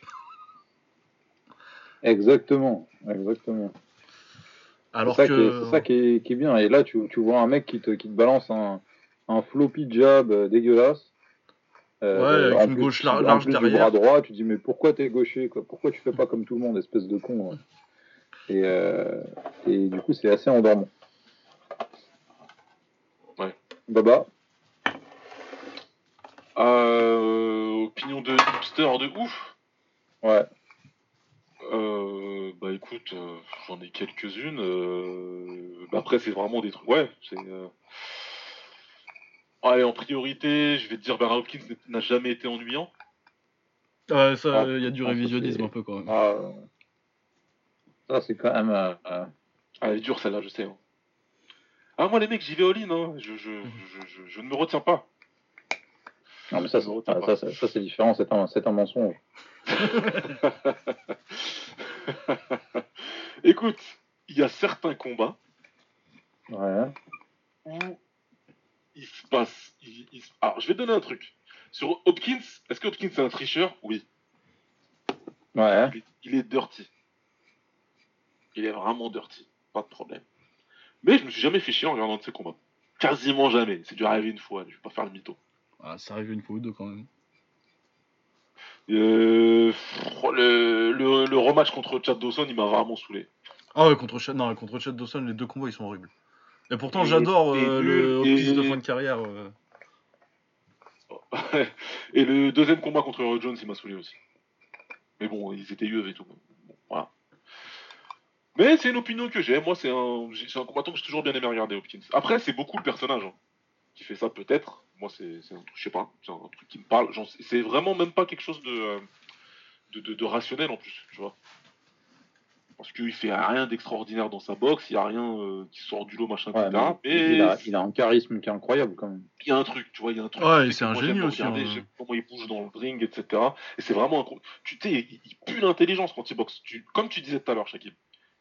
Même quand il fait rien, c'est pas pour rien faire en fait. Tu sais qu'il est en train de complètement détruire la, boxe et la confiance de son adversaire. Tu vois, le, le process de vraiment rendre son, son adversaire inoffensif, ça c'est quelque chose qui me qui m'impressionne à mort. Ouais, quand il, quand il, il Ouais, fait il ça faut, avec faut quand même. euh, euh, alors, même si euh, euh, c'est vrai que ces derniers combats étaient quand même chiants, faut, faut, faut se l'accorder. Oh, pas trop Mais, la fin de carrière. mais il- Ouais, c'est-à-dire qu'en fait, si, si tu as envie de faire une sieste, en. Ah, arrête, moi je kiffe son combat contre. euh. Le combat contre, Cla- Non. contre Tavoris Claude, je le kiffe moi. Il est, eh, Ah, eh, non, franchement. Non, il est bien, Euh, contre Cloud. Shakib. Bah ouais. L'un de ces derniers contre Kovalev, Ouais. c'est quand même. c'est faut, faut le dire. Alors, c'est de la survie. Ouais, Mais. Kovalev à ce moment-là, Kovalev à ce moment-là, c'est quand même un mec qui allonge tout le monde. Ben ouais, il, Et, non, il de a réussir à faire les 12 rounds contre Kovalev, à Ouais, 50 le fait qu'il piges. ait pas mouru contre Kovalev, c'est un truc de fou. ouais, c'est quand même un truc de ouf. C'est un truc Faut, de malade. faut, faut reconnaître et faut rendre à César ce qui appartient à César. Alors Kovalev a pas non plus fait l'effort maximum euh, pour essayer d'aller chercher le, le, le KO contre Hopkins. Il s'est un, petit peu acheté la paix sociale et puis il a vu que Hopkins, euh, euh, la victoire, euh, bon, au bout d'un moment, il a un petit peu fait une croix dessus, donc euh, il a pas trop poussé. Mais, euh, mais à cette époque-là, Kovalev, c'était un mec, tu montais sur le ring, t'étais terrorisé, quoi. Ouais, ce Et, qui met et à Hopkins, à Campillo. 50 piges, il monte sur le ring contre lui et, et- et il tient les 12 rounds. Donc euh, c'est c'est- c'est quand même. euh, c'était quand même une, une performance. Alors, même si elle était. C'était pas forcément le combat que je recommanderais si vous cherchez un combat excitant, mais c'est quand même une, une- une belle performance pour son âge. Ouais, non, et puis sinon, Bah, c'est, t'as- c'est, c'est, c'est- Ouais, ouais. Ouais, vas-y, Lucas. parce que moi, en combat d'Hopkins que je kiffe aussi, il y a la branlée qui met à Pavlik. Bah, c'est ce que j'allais dire, voilà. c'est, pour moi, c'est un des trucs les plus impressionnants que j'ai vu de ma vie. Honnêtement, en termes de Ouais. sport de combat, c'est un des trucs les plus impressionnants que j'ai vu. Tout le combat, je le kiffe en fait.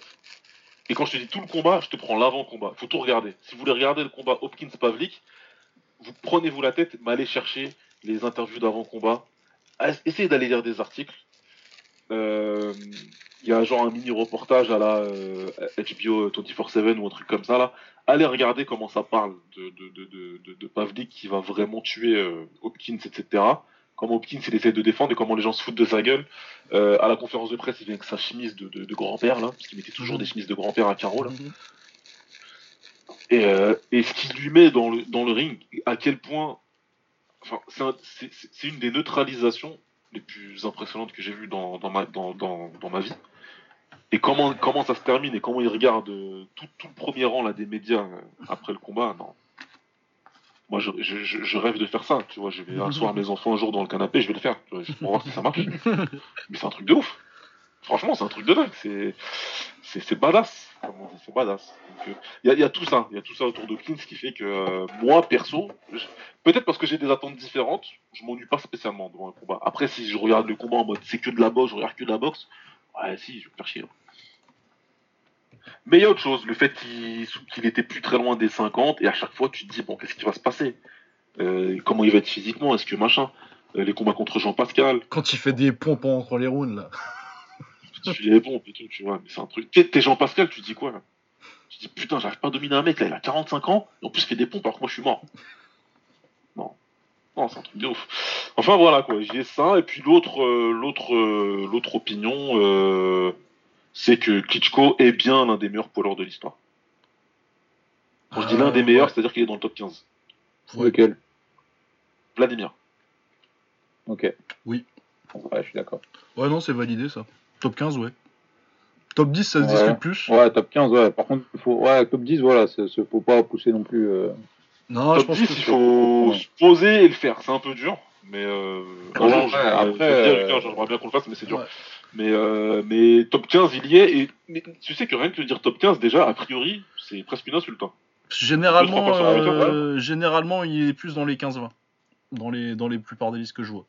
Mais jusqu'à 15, euh, ça Ouais, va. mais, mais après, euh, faut, faut, enfin, en fait, c'est peut-être, ça semble peut-être haut, mais en vrai, quand tu, quand écris le truc et que, euh, et que tu te dis où est-ce que je les mets les Klitschko, bah, tu te rends compte que bon, ça va, il est pas non plus, euh, enfin, tu vois, mettre en, mettre en numéro 15, euh, en fait, les, les, les 10 meilleurs sont très disputés.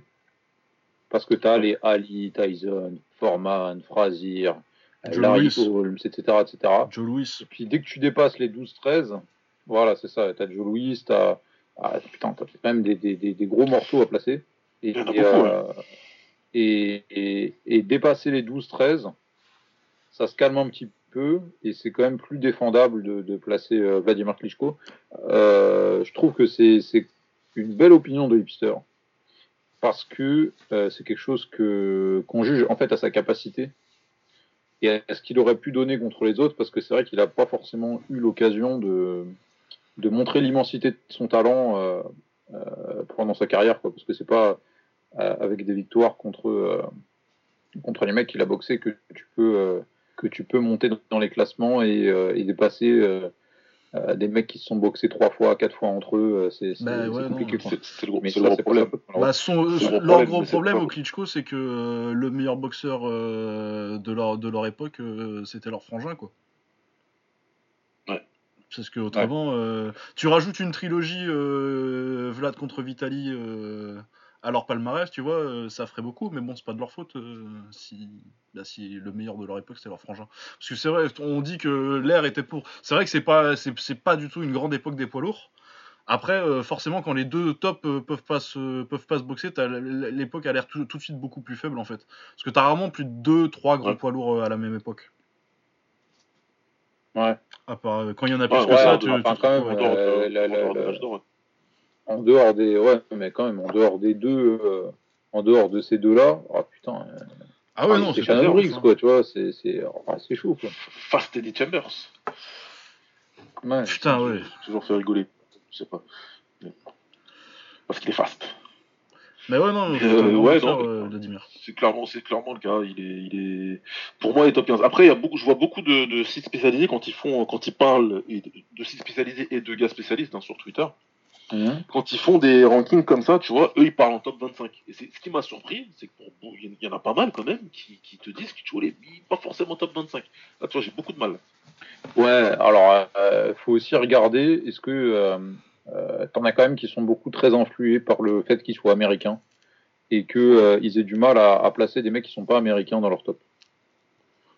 Ouais, Et, peut-être euh, aussi une. Et tu vois, euh, euh, il y, a, il y a un podcast euh, de Poli Malignaggi euh, dans lequel on lui demande qui sont les meilleurs poids lourds de, de, de l'histoire pour lui. Et euh, si je te dis pas de bêtises, il met Ali avant son, en termes de niveau, tu vois, en termes de niveau que, il- auquel il a, il, il a vu le plus haut en poids lourd. Il met Ali euh, avant sa suspension. Il met Klitschko et il me semble qu'il met Joe Louis ou un truc comme ça. Bah, t'es obligé de mettre Tu c'est, c'est, t'as quand même des, t'as quand même des mecs qui te mettent euh, Klitschko dans, dans les trois meilleurs, quoi. En termes de niveau, sans En juger, de- le, ouais. sans juger le palmarès, sans juger les mecs qu'il a affrontés, sans juger tout ce qu'il y a autour, juste quel est le niveau le plus haut auquel t'es vu en poids lourd? Ouais. Euh, ils te, euh, ils te mettent Klitschko de, dedans. Et c'est Malignaggi qui est quelqu'un qui, qui, qui a des opinions qui sont parfois difficiles à défendre, mais, euh, mais euh, on peut pas non plus dire que c'est quelqu'un qui n'y connaît rien à la boxe. Ouais, Non, non, au il contraire, c'est quelqu'un, quelqu'un d'hyper con dans la vie de tous les jours. Hein. Exactement. Il hein. est hyper con. Par contre, il est pas loin d'avoir les meilleures opinions euh, strictement boxe. Pour la plupart du temps. Il a, quand même, il a quand même eu des trucs un peu bizarres aussi, hein, en termes de, en termes Ouais. de boxe. Mais là, souvent, souvent c'est bien ce qu'il ce qu'il- ce qu'il raconte. Donc, euh, je, je me souviens qu'il avait fait un podcast, mais je sais pas pourquoi j'ai jamais pris le temps d'aller l'écouter. Il faudrait que j'essaie de, de rattraper deux trois épisodes de ces quatre. Ouais, en plus au milieu de, en fait c'est avec euh, deux, deux gros beaufs qui, qui fait un podcast et au milieu ils te font des, des blagues euh, sur Trump et tout, donc c'est pas forcément le podcast le plus écoutable de l'histoire. Mais c'est assez assez intéressant euh, euh, de, de de voir les critères qu'il met en place et de euh, ce dont il parle euh, parce que il euh, il parle aussi de, de, de poids lourds qui auraient pu monter les, les histoires de, euh, on en parlera peut-être après, mais les Théophilo Stevenson ou je sais pas quoi, les trucs comme ça là. Euh, et et il, dé- il développe en fait son, son avis justement de mettre Ali, Klitschko et je sais plus qui est le troisième. Qu'est-ce qu'il voit techniquement chez eux qui fait que, ouais, il me semble que c'est Joe Louis, mais je suis vraiment pas sûr que c'est lui. Je suis sûr qu'il y avait qu'il y avait Klitschko et Ali. Je suis pas sûr qu'il y avait Joe Louis, mais je pense que c'était lui. Euh, il, il développe vraiment ce qu'il voit techniquement chez eux et qui fait qu'il a, il a cet avis-là. C'est pas juste un classement qui balance comme ça, euh, donc c'est- c'est c'est assez intéressant. Bah, c'est vrai qu'en termes de style, euh, Klitschko, style pur, c'est chiant. hein. Euh, pas, je, te- je parle pas à regarder, mais à, à boxer. Parce que. euh, À boxer, ouais. Putain de jab. Ouais. Une le- la droite, c'est un marteau piqueur. Et après, bon, il clinch, euh, mais ça, c'est chiant à gérer. Ah non, c'est dur. Hein. Moi, je suis pas sûr qu'il y ait tant de poids lourds que ça euh, Et les dans l'histoire qui battent. euh, Ouais, ouais, ouais. Qu'il y ait tant de poids lourds que ça qui battent Klitschko à son top. hein. Non, une fois qu'il était à son top et qu'il a compris, qu'il a réussi à avoir la combinaison de euh, j'ai, je suis athlétique à mort et maintenant je sais comment je dois boxer pour mettre à profit mon, ma taille, mon, mon physique, mon athlétisme. Là, c'était cuit. Ah, c'était complètement cuit en fait. Il y a certains combats où je me suis dit mais comment tu veux faire quoi que ce soit en fait? Et c'est pas l'opinion qu'avait là beaucoup euh, qui avait qui, qui, qui, qui, me donnait pour du Klitschko qui me- comme si c'était Shield. Rien à voir Ouais. en fait. D'ailleurs même Shield, hein, j'en parlerai un de ces quatre, mais faut arrêter euh, en disant il est grand, c'est pour ça qu'il gagne. Non non arrêtez les gars. Bon, on n'a pas parlé genre la semaine dernière, Klitschko c'est- c'était ouais, on va parler longuement ces gars. Parce que euh, j'en ai encore entendu, ça m'a encore un peu. Ouais, et il avait, il avait aussi, euh, il avait aussi le, le, le meilleur entraîneur de l'histoire dans son. Quoi. C'est ça.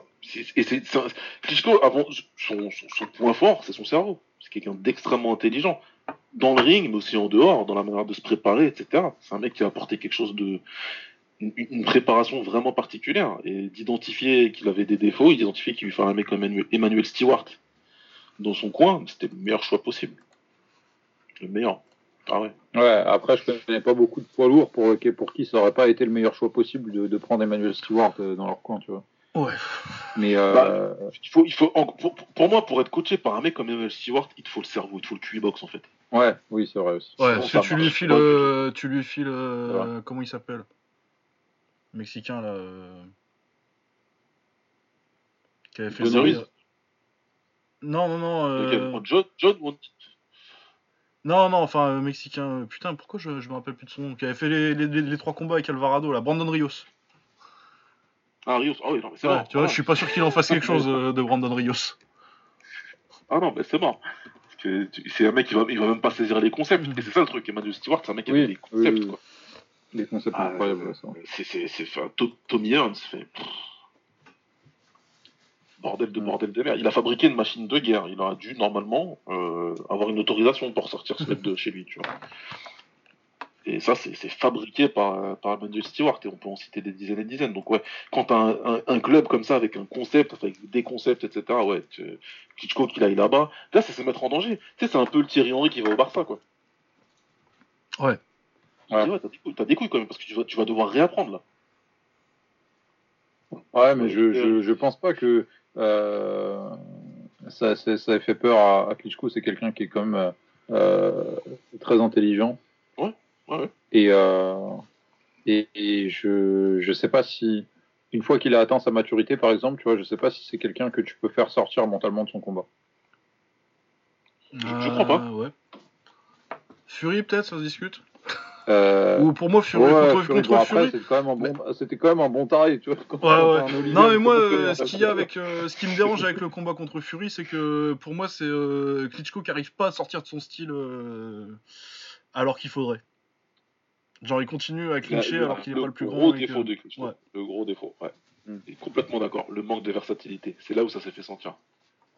Au bout de Ouais. 5 rounds, tu sais que ça va pas marcher en fait. Ouais, et il change pas Ouais, de. ouais, après, il était quand même, euh, il, il était peut-être aussi un petit peu âgé. Ouais, il et, était en fin de euh, carrière. et incapable de se, de se renouveler à ce moment-là de sa carrière. Et justement, à ce moment-là de sa carrière, il n'avait pas Stewart dans son coin aussi. Exact. Et Exact. Mais tu ouais. Stewart dans le coin de, dans le coin de, de Klitschko, ça se trouve, il, il se fait Fury et derrière, il se fait Joshua. hein. Il y a moyen. Ah, moi, moi, je vais te dire, je vais te dire, il se fait Joshua. Non, il se fait. Moi, je suis de, moi, je suis de cet avis-là. Ouais. qu'il se fait Joshua. Fury, je sais Mais pas. un- j'ai plus de mal, mais Joshua, Ouais. il se fait. Ouais. Joshua, il se le fait clairement, parce qu'il a pas perdu un combat de boxe contre Joshua. Ah non, non, Ah non, non, non, il il a perdu une une bagarre. Et je pense que justement, Stewart, Stewart lui, au- lui aurait donné les clés pour gagner cette bagarre-là contre euh, les clés techniques Ah pour oui. gagner cette bagarre-là contre Joshua. La Ouais. préparation, ce qu'il aurait fallu. Il s'est préparé pour la guerre contre Joshua. Il s'est préparé pour une guerre physique. Il s'est dit, j'y vais, Exactement. je vais essayer d'imposer mon physique à un mec qui. un, un- espèce de truc athlétique qu'on avait peut-être pas encore vu, quoi. S'il avait boxé juste. Ouais, il l'aurait battu. Ouais, mais je pense qu'il je pense qu'il l'aurait battu, mais je pense que Joshua aurait pu manger un, un méchant KO quand même. Ouais. Bah il est pas passé loin en plus. Ouais. Parce ouais. que le- le- le- Pour moi, je, je, je, je- je- je- alors là, ça- tiens, opinion de hipster, vas-y, on y va.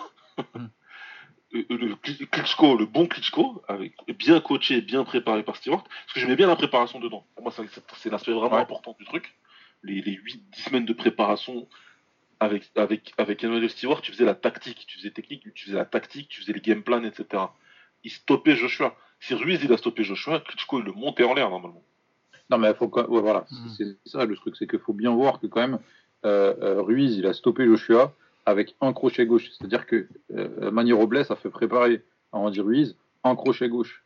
Ouais. Il a dit ce crochet-là, si tu le mets dans l'échange, tu vas toucher. Parce qu'il a le menton à la fenêtre et qu'il n'a pas de menton.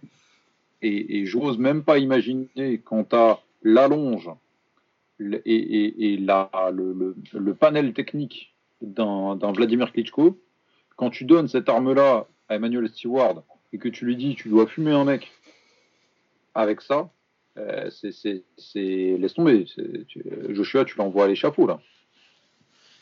Il Ouais. l'aurait détruit. Pour moi, il l'aurait détruit. Euh, ouais. Et, et ça aurait été, ça aurait été peut-être, tu vois, euh, une, euh, une humiliation. C'est peut-être un grand mot, hein, mais je pense que ça aurait re- plus ressemblé à ce qu'on a vu entre Tyson Fury et Deontay Wilder. Ouais. En termes de, en termes de, de, de balade, de balade technique et, euh, et de résultats, je pense que ça aurait plus ressemblé à ça. Je te balade techniquement et au fur et à mesure, je commence à appuyer les coups, appuyer les coups, appuyer les coups, jusqu'à ce que je te fume au septième ou au huitième round. De toute façon, c'est le pronostic que j'avais fait hein, à l'époque. Ouais.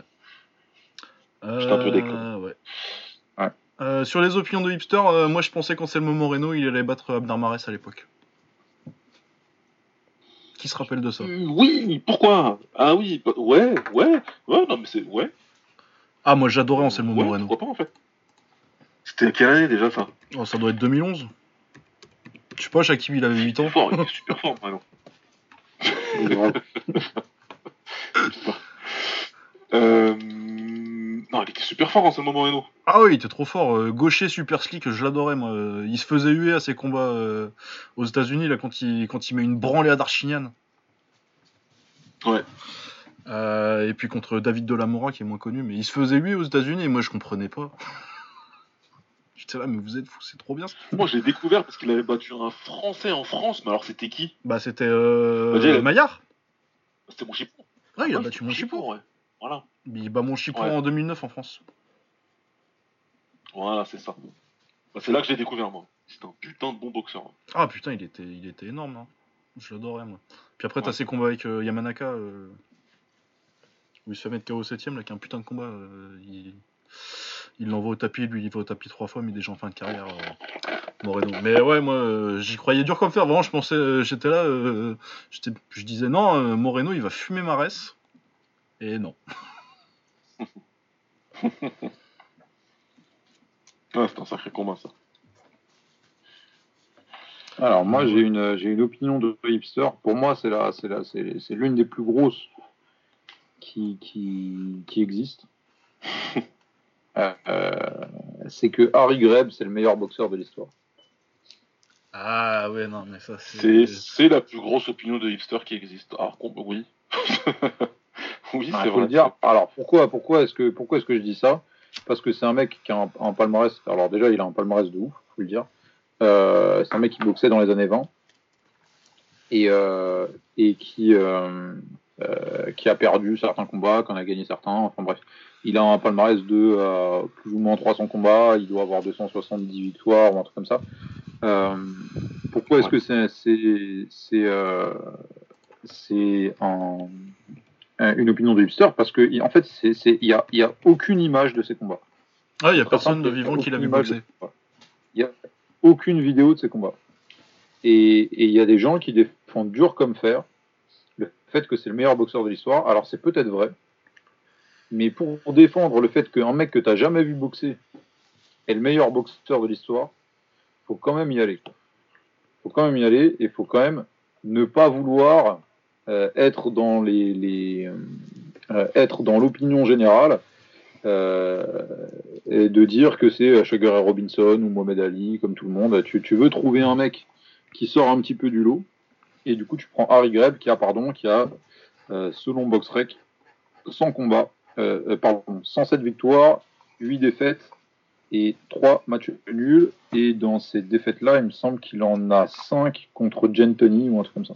Ouais, c'est c'est le seul à C'est battre. euh, lui a vraiment. euh, C'est le seul à battre Gen- Gentoni d'ailleurs. Il me semble. Si Ouais. je dis pas de conneries. Ouais, c'est ça, ouais. Mais ouais, non, moi, y a... je connais beaucoup de mecs que je respecte beaucoup qui défendent cette opinion. Après, ouais, moi, je trouve Ouais, ça dur de dire ça. euh, bah, ça doit être les mêmes. Ouais, c'est les mêmes, c'est les mêmes.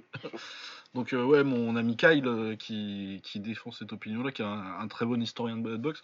Après, ouais, euh, la, la logique pour défendre ça, c'est que bah, t'as des vidéos des mecs qui l'a boxé et que clairement c'était le mec supérieur sur cette époque-là.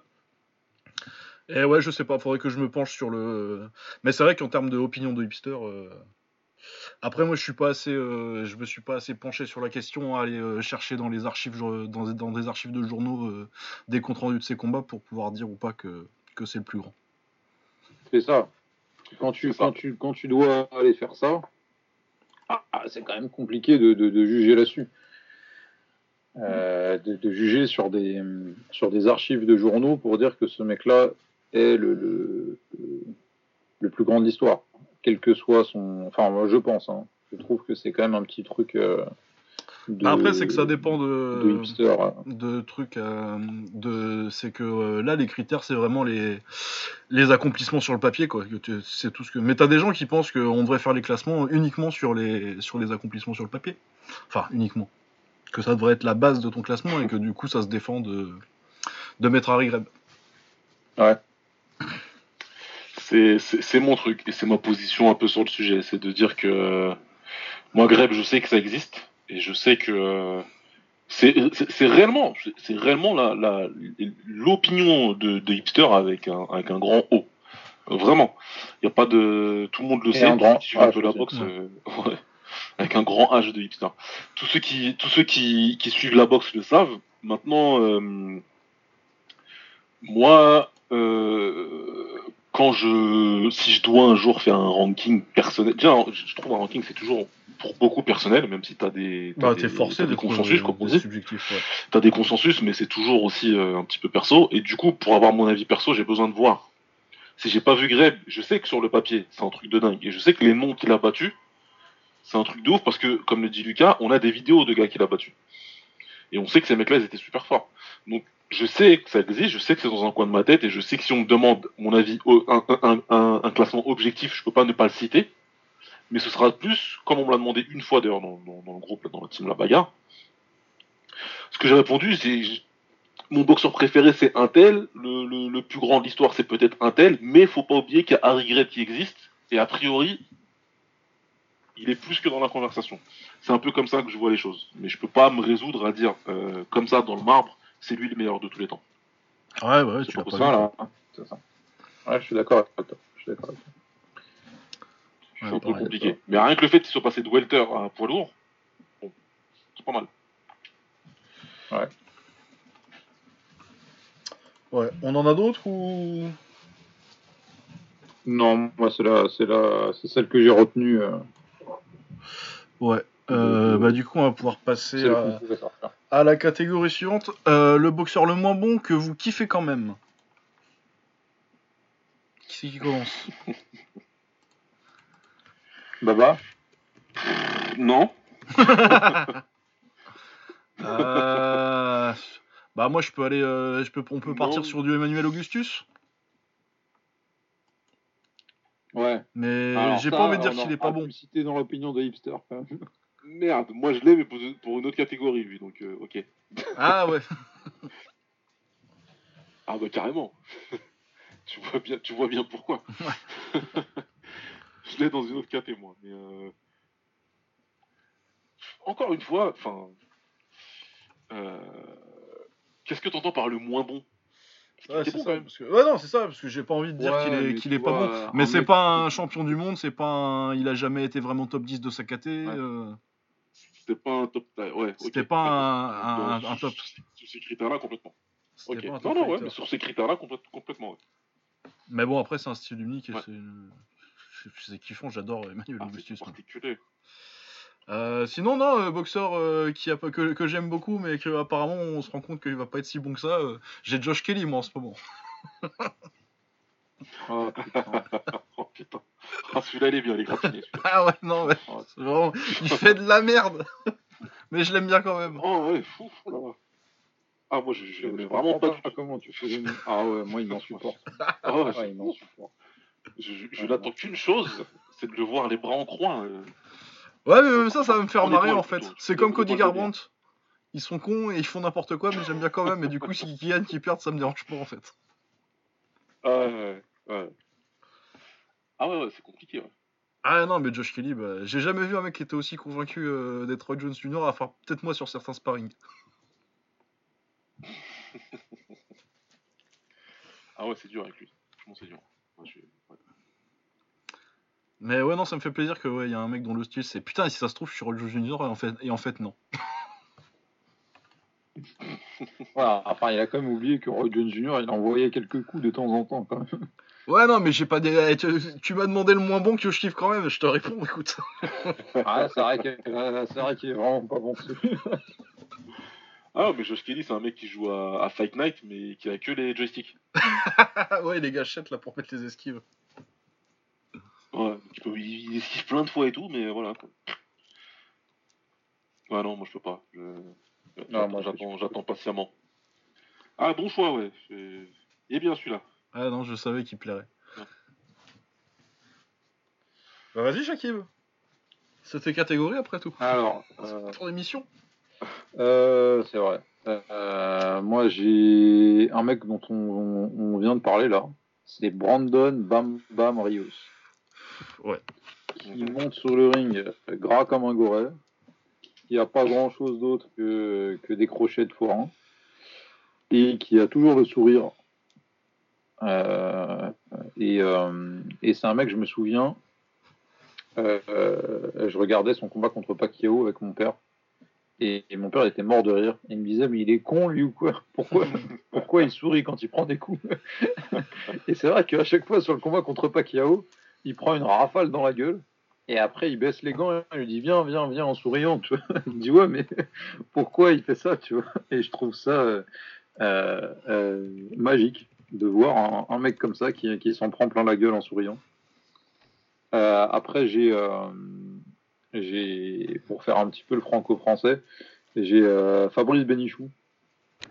Oh, c'était fort, quand même, Fabrice le, Bénichou. Le, le français, euh, c'est pas forcément le meilleur français de l'histoire, mais c'est un des français les plus kiffants de l'histoire quand même. Et, et si vous connaissez pas ces combats, allez le voir un petit peu. C'est euh, tête baissée, euh, je regarde pas vraiment où est la cible et j'envoie des crochets et, et ça fonctionne. Donc euh, euh, ça j'aime beaucoup. Et euh, euh, et voilà. C'est dur quand même pour Benichou, je trouve. De quoi? De le mettre dans les, dans les moins bons. C'est un bon boxeur quand même. Ouais, euh, oui. Il y a non, beaucoup mais de je veux défaites dire, après, hein, euh, mais- En fait, ce que je veux dire par là, c'est le, le- le- l'appréciation que je lui donne par rapport à ses accomplissements Ouais. est, est- est très euh, supérieure à ce qu'il a, à ce qu'il a réussi à accomplir sur le ring dans sa carrière. Et je l'apprécie beaucoup plus que, euh, Que son niveau que, réel, quoi. que son grand, ses, voilà, exactement. Ouais. Mais, euh, mais bien sûr, il, il est allé chercher un titre de champion du monde. Hein, et il, a, il a fait des guerres. euh, il, il a fait des guerres de ouf. Hein, donc, euh, il, est, il allé chercher ses combats. Mais, euh, mais voilà, c'est, c'est un mec que j'aime beaucoup. Baba Bon, ah bah on va aller tout de suite fort, encore une fois. hein. C'est moi qui vais me sacrifier. Ah. Allez. Euh, le boxeur le moins bon, mais que j'aime bien, qui- qui- pour qui j'ai quand même de la sympathie, alors qui est totalement con comme un balai. Hein. Mhm. Eh ben vous l'avez bien deviné, About Billions. Ah, Adrien Ah non, Broner. bien. Ah non. Ah non. Ah si si si si, mais sympathique ce con. Ah ouais moi, il me faisait, moi, il me faisait, moi, il me faisait marrer, tu vois. Et il me fait même pas marrer moi. Ah ouais? Mais j'ai Ah, pas, euh... tu sais c'est l'Amérique profonde quoi. J'arrive pas à le détester moi. Ouais. C'est le mec en galère quoi. Son daron il. enfin, son- Tu sais t'en as vu combien des mecs comme ça dans des reportages ou dans des séries? Son daron il l'a eu, il devait avoir 17 piges. Tu sais, c'est son grand frère, c'est pas son père quoi. L'autre, au même âge que son père, il a fait pareil, il a fait plein de gosses, sauf qu'il avait un talent pour la boxe, parce qu'il a pris dans un jardin. Et derrière, bah, il a fait une carrière, alors qu'il est, encore une fois, et j'insiste, il est con comme un balai, mais il a quand même, une- il a quand même une carrière, quoi. Ouais, après, euh, euh, là où je suis pas forcément d'accord avec toi, c'est qu'il est quand même blindé de talent, ce mec. Il a beaucoup de talent. On peut lui, lui- on, on- on peut dire qu'il est complètement con, et on, on doit dire même qu'il est complètement con. mais, euh, mais, tu vois, il- justement, cette connerie-là, ça a quand même flingué son talent, quoi. Bah, Josh- c'est- ouais, justement, c'est pour ça qu'il est pas il- bon. Il est devenu pas bon. Il est devenu pas bon parce qu'il Ouais. a boxé toute sa carrière contre nature. Il aurait dû faire une grande carrière en fait. Si c'était un mec qui était bien drivé et qui était bien coaché, on parlerait pas du tout de ce mec-là en ces termes-là. On aurait une conversation différente. Sauf qu'il, malheureusement pour lui, il est tellement, il est tellement ce qu'il est, bah, qu'il il a quand même une carrière, mais que dès que c'est devenu gros, il a perdu. Dès que c'était un combat euh, à haut profit, il a perdu parce que, parce que le mec, justement, comme, euh, comme moi ou comme Lucas ou comme d'autres, bah, ou des fois à la salle, euh, tu vas boxer avec un novice, tu vas te prendre pour Mayweather, bah lui, c'est ce qu'il fait tout le temps. Ouais, après, euh, quoi. Euh, euh, moi, j'ai eu du mal avec lui quand il a commencé à avoir des histoires avec les meufs. Ah bah ouais, après, c'est euh, compliqué. et c'est là que ça c'est que, que j'ai commencé à ça a commencé à moins me faire marrer, tu vois. Ouais, bah évidemment. Évidemment. à la base, ça me faisait bien marrer, et puis après, quand il a commencé à avoir des histoires d'agression sexuelle, en fait, hein, faut, faut, Ouais, ouais, Euh, ça m'a, ça m'a beaucoup moins fait marrer et, et actuellement il me fait plus pitié qu'autre chose parce que je pense que ça peut mal tourner euh, Ça va. Ouais. mentalement ça et va. mentalement Ouais. il a l'air. euh, Moi, je pense Ouais. qu'il va mal finir. C'est pour ça que je dis que j'ai du mal à le, à le détester, parce Ouais. que je sais que c'est mentalement. Le problème, il est mental. qu'il est extrêmement. euh, Ah, putain, comment on dit euh, Délusionnel en français. Euh, ouais, putain. Euh, Euh, oui, putain, merde. J'avais le terme les sur le bout la- écrivent des articles pour euh, Body Elbow et puis après. euh, Ouais, après, mais après, moi je les écris directement en anglais, du coup j'ai pas, j'ai pas à chercher les traductions. ouais, ouais. Delusional, euh, putain. Mais ouais, Ouais, bon, laisse tomber. Ceux, ceux qui parlent anglais, ils auront compris. qui se, qui se voilent la ouais, face. voilà, se voile complètement la face parce qu'il fait des combats et quand, quand il dit que contre Pacquiao il pense qu'il a gagné, moi je, je, je, je le crois quand il, Mm. quand, quand il croit ça. Tu vois Je crois Ah, qu'il le c'est un pense vraiment en fait. Ouais. Je pense qu'il pense vraiment qu'il a gagné. Il voit pas du tout et puis en plus comme il est probablement entouré que 10 semaines, bah, il rentre dans son tu sais, dans sa maison à Cleveland là où je sais pas où il habite. Il leur dit, Cincinnati. vous avez vu, je l'ai- défoncé à Cincinnati, ouais, voilà. Vous avez vu, je l'ai défoncé. Ah bah ouais, carrément, tu l'as défoncé, ouais. Ouais, c'est sûr. Donc tu vois, c'est voilà, c'est un combattant qui n'est qui qui qui qui est bon pour le dans, la deuxième partie des bons boxeurs, mais qui n'est pas suffisamment bon pour le pour le top top niveau, qui ne sera jamais maintenant. Et, euh, et voilà, qui aurait pu faire beaucoup mieux, mais, euh, mais bon, du coup, je l'ai dans mes. euh, pour moi, il rentre dans cette catégorie-là de, de boxeurs moins bons, mais que j'aime bien quand même. Parce que moi, il y a des combats que j'ai bien kiffé. Ce combat Ouais. contre Antonio Demarco, tu des, des- des- des combats comme ça, moi j'ai Ouais, bien aimé. était fort. hein. Franchement, il était Après, fort. Et puis, euh, tu vois, c'est pareil, s'il avait l'intelligence de rester en, en, en super lightweight, il aurait fait beaucoup de dégâts. Ouais. Il aurait, il aurait contrôlé la catégorie pendant un bon moment. Ouais. Il y a Gervonta Davis qui, Davis qui prend le même chemin pour moi aussi d'ailleurs. Ah bah ouais, voilà, j'allais le dire. Davis c'est pareil, sauf que Exactement. lui, lui encore Bronner si tu veux, c'est le gars où Non, il je a t'ai pas encore, ouais, il a pas encore eu le tournant. Et, et Davis, il, je- Et- il- est plus talentueux et je trouve qu'il est quand même mieux entouré. Actuellement, mieux- il est mieux entouré. il est mieux, pour moi, Davis, il est mieux entouré. Il a eu moins de difficultés en grandissant. Clairement, c'est le mec euh, de, il est de Biman, hein, je crois. euh, Ouais. Davis, si je me trompe pas. Ouais. Donc, oh, tu- ok, donc on sait que c'est très compliqué, Baltimore, mais c'est pas pareil que Bronner. Bronner, tu sens qu'il a grandi dans, une, dans un environnement galère, en fait. Dans un patelin, là, il y a les Cincinnati, ils sont là, ils sont Mm. entre eux. Et tu sais, c'est des trucs à l'ancienne, quoi. Gros barbac. Ouais.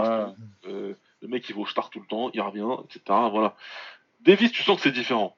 C'est un peu le footeux qui a une carrière sportive, mais qui veut garder une street cred. C'est ce que fait Shakur Stevenson. Ouais, je crois Ça, pas, ça hein, parce parce qu'il est que- talentueux. Ouais, euh, Gervonta, euh, c'est Euh, quand même, euh, c'est quand même, euh, c'est quand même bien, bien, bien, bien street euh, là où il a, là où il a grandi. En fait, euh, j'ai sorti une vidéo là sur lui il y a pas longtemps et j'avais fait pas mal de recherches pour ça.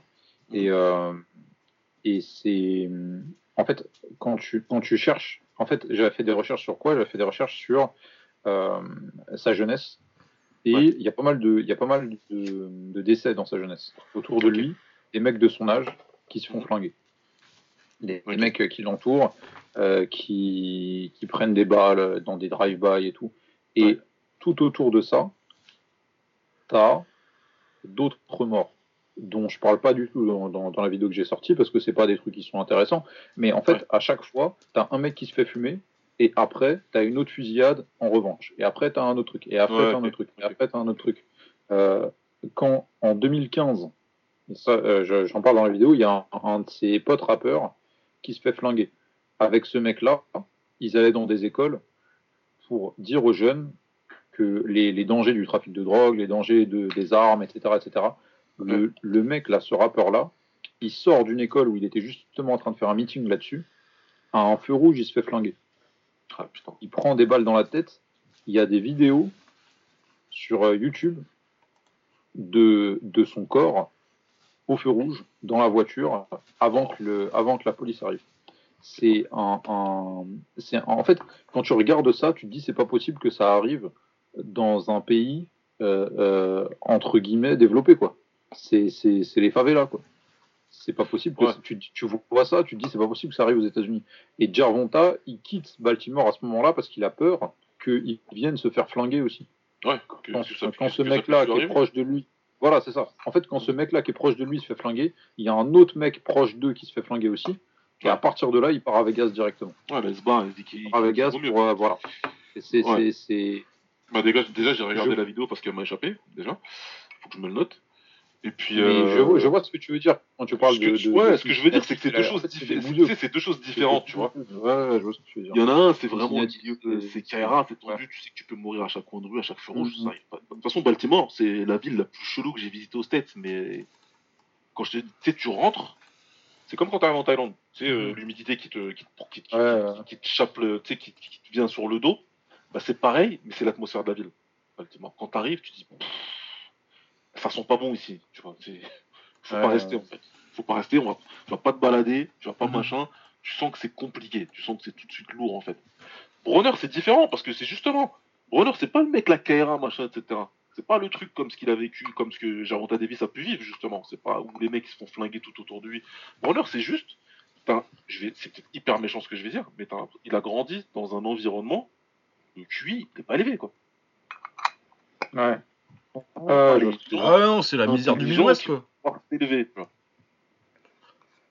Et- bah, Excuse-moi, Lucas, je t'ai pas entendu. C'est la misère dans le Midwest, quoi. Voilà, tu vois, la misère, exactement ça. Tu vois, c'est vraiment une misère midwest. C'est vraiment le truc. C'est pareil, j'ai été chez des, chez des gars euh, dans, dans l'Ohio, en plus, particulièrement, tu vois. Parce que j'ai j'ai de la famille euh, qui, euh, qui habite à Columbus. Mais Columbus, c'est pareil. Moi, quand je suis parti voir mon cousin là-bas, je dis putain, mais c'est quoi, c'est c'est quoi ce truc, quoi? C'est quoi cette ville? Et là, tu te dis, mais en fait, Saint-Ouen 93, c'est de la bombe, c'est le luxe. Ouais, ouais. Jamais de ma vie, je rentre et je parle, en fait. J'ai grandi. dans Ah, attends, hein, parce que là tu dis ça, mais là vous avez un, un couvre-feu qui va s'instaurer, donc je sais pas si tu seras encore de cet avis-là. qui est instauré depuis 19 minutes. Et J'ai plus le droit de sortir jusqu'à 6 heures du Heureusement pour moi, j'ai tout ce qu'il faut. Mais euh, moi, j'ai grandi dans une période compliquée, dans une époque compliquée, dans une Mais c'est que, c'est que Bronner, euh. Mais, mais voilà, c'est, eux, c'est, eux, c'est, c'est la misère. ouais. Moi, j'avais, euh, ok, j'ai grandi dans une cité, machin, ce que tu veux, mais je passe le périph', je suis dans Paname, quoi. Et le Ouais, périph', euh, il est littéralement à 10 minutes à pied de chez moi. C'est, c'est, c'est différent. Donc Bronner, c'est pour ça que. C'est pas que je lui donne un pass, parce que les trucs, les agressions sexuelles et tout, c'est très grave, mais je me dis, c'est un mec qui a grandi dans la misère. Et quand il est sorti de cette misère-là, quand il y a eu les millions que ça arrivait, il a pas su. Il avait pas du tout, du tout, du tout la tête froide pour gérer ce genre de choses. Ni lui, ni son père, ni sa mère, ni personne dans son entourage. Et encore moins Floyd. Qui Floyd est très Mhm. intelligent, mais Floyd c'est quelqu'un de très égoïste. Il est intelligent, mais pour lui-même. Mhm. Enfin voilà quoi. Donc euh, voilà, c'était pas mal sur, sur Bronner. Et je voulais donner un autre nom du coup, mais euh, ah oui, le moins bon, mais que j'aime bien. Mais c'est vraiment une merde. c'est qui? Ricardo Mayorga. Ah ouais, ouais. Ah ouais. Ah Ouais, les il t'es dur euh, quand même. Alors, je suis d'accord que c'est une merde, mais euh, enfin que, que c'est pas forcément l'humain que t'as envie de connaître. euh, mais mais il boxe quand même, euh, Mayorga. Ouais, c'est dégueulasse, quand Ouais, même, hein. Je sais pas si tu te rappelles. euh, le Prime de Mayorga. euh, c'est un combattant dans l'âme, le mec. Clairement. Mais Ouais. c'est pas. C'est un champion du monde. C'est un combattant champion du monde. Du, du niveau champion du monde, ok. Après, euh, c'est peut-être ouais, le gars euh, qui, qui, qui, qui, qui a atteint le niveau de champion du monde dans une KT, dans une époque où il n'y avait pas grand monde non plus. Parce que dès qu'il a dû combattre Mosley ou De La Hoya, ben, Oh, de Laoya, mal comment il l'a démonté. Ah bah ouais, ouais. déjà il avait trop mal parlé de la Hoya, mais le pire c'est Mosley, hein. quand il est parti toucher les fesses de sa meuf quand même, là c'était... Ouais, alors euh, ça j'ai vu. C'était un peu du cinéma vu une- Ouais, c'est ça. Oui, bah, Et en plus, euh, putain, Mosley, il, était vieux à cette époque-là. Là. Ah il était déjà âgé, hein euh. Ouais, 2008, ça va. Ah ouais, si, si. Il avait si, pas si, fait, il avait c'était pas fait les le- 35 ans je pense là. Ouais, ouais, ouais, c'était un des derniers combats de Mosley et, et c'est c'est un. Putain, c'est. Ah ouais, c'est le deuxième aussi, les- oui. Il a boxé deux fois, Mosley. Et euh, contre voilà, regarde, il... ouais, ouais vas-y. euh, Ouais, juste, j'allais dire, c'est c'est le truc qui, complètement con avec Mayorga, c'est que le mec, il te.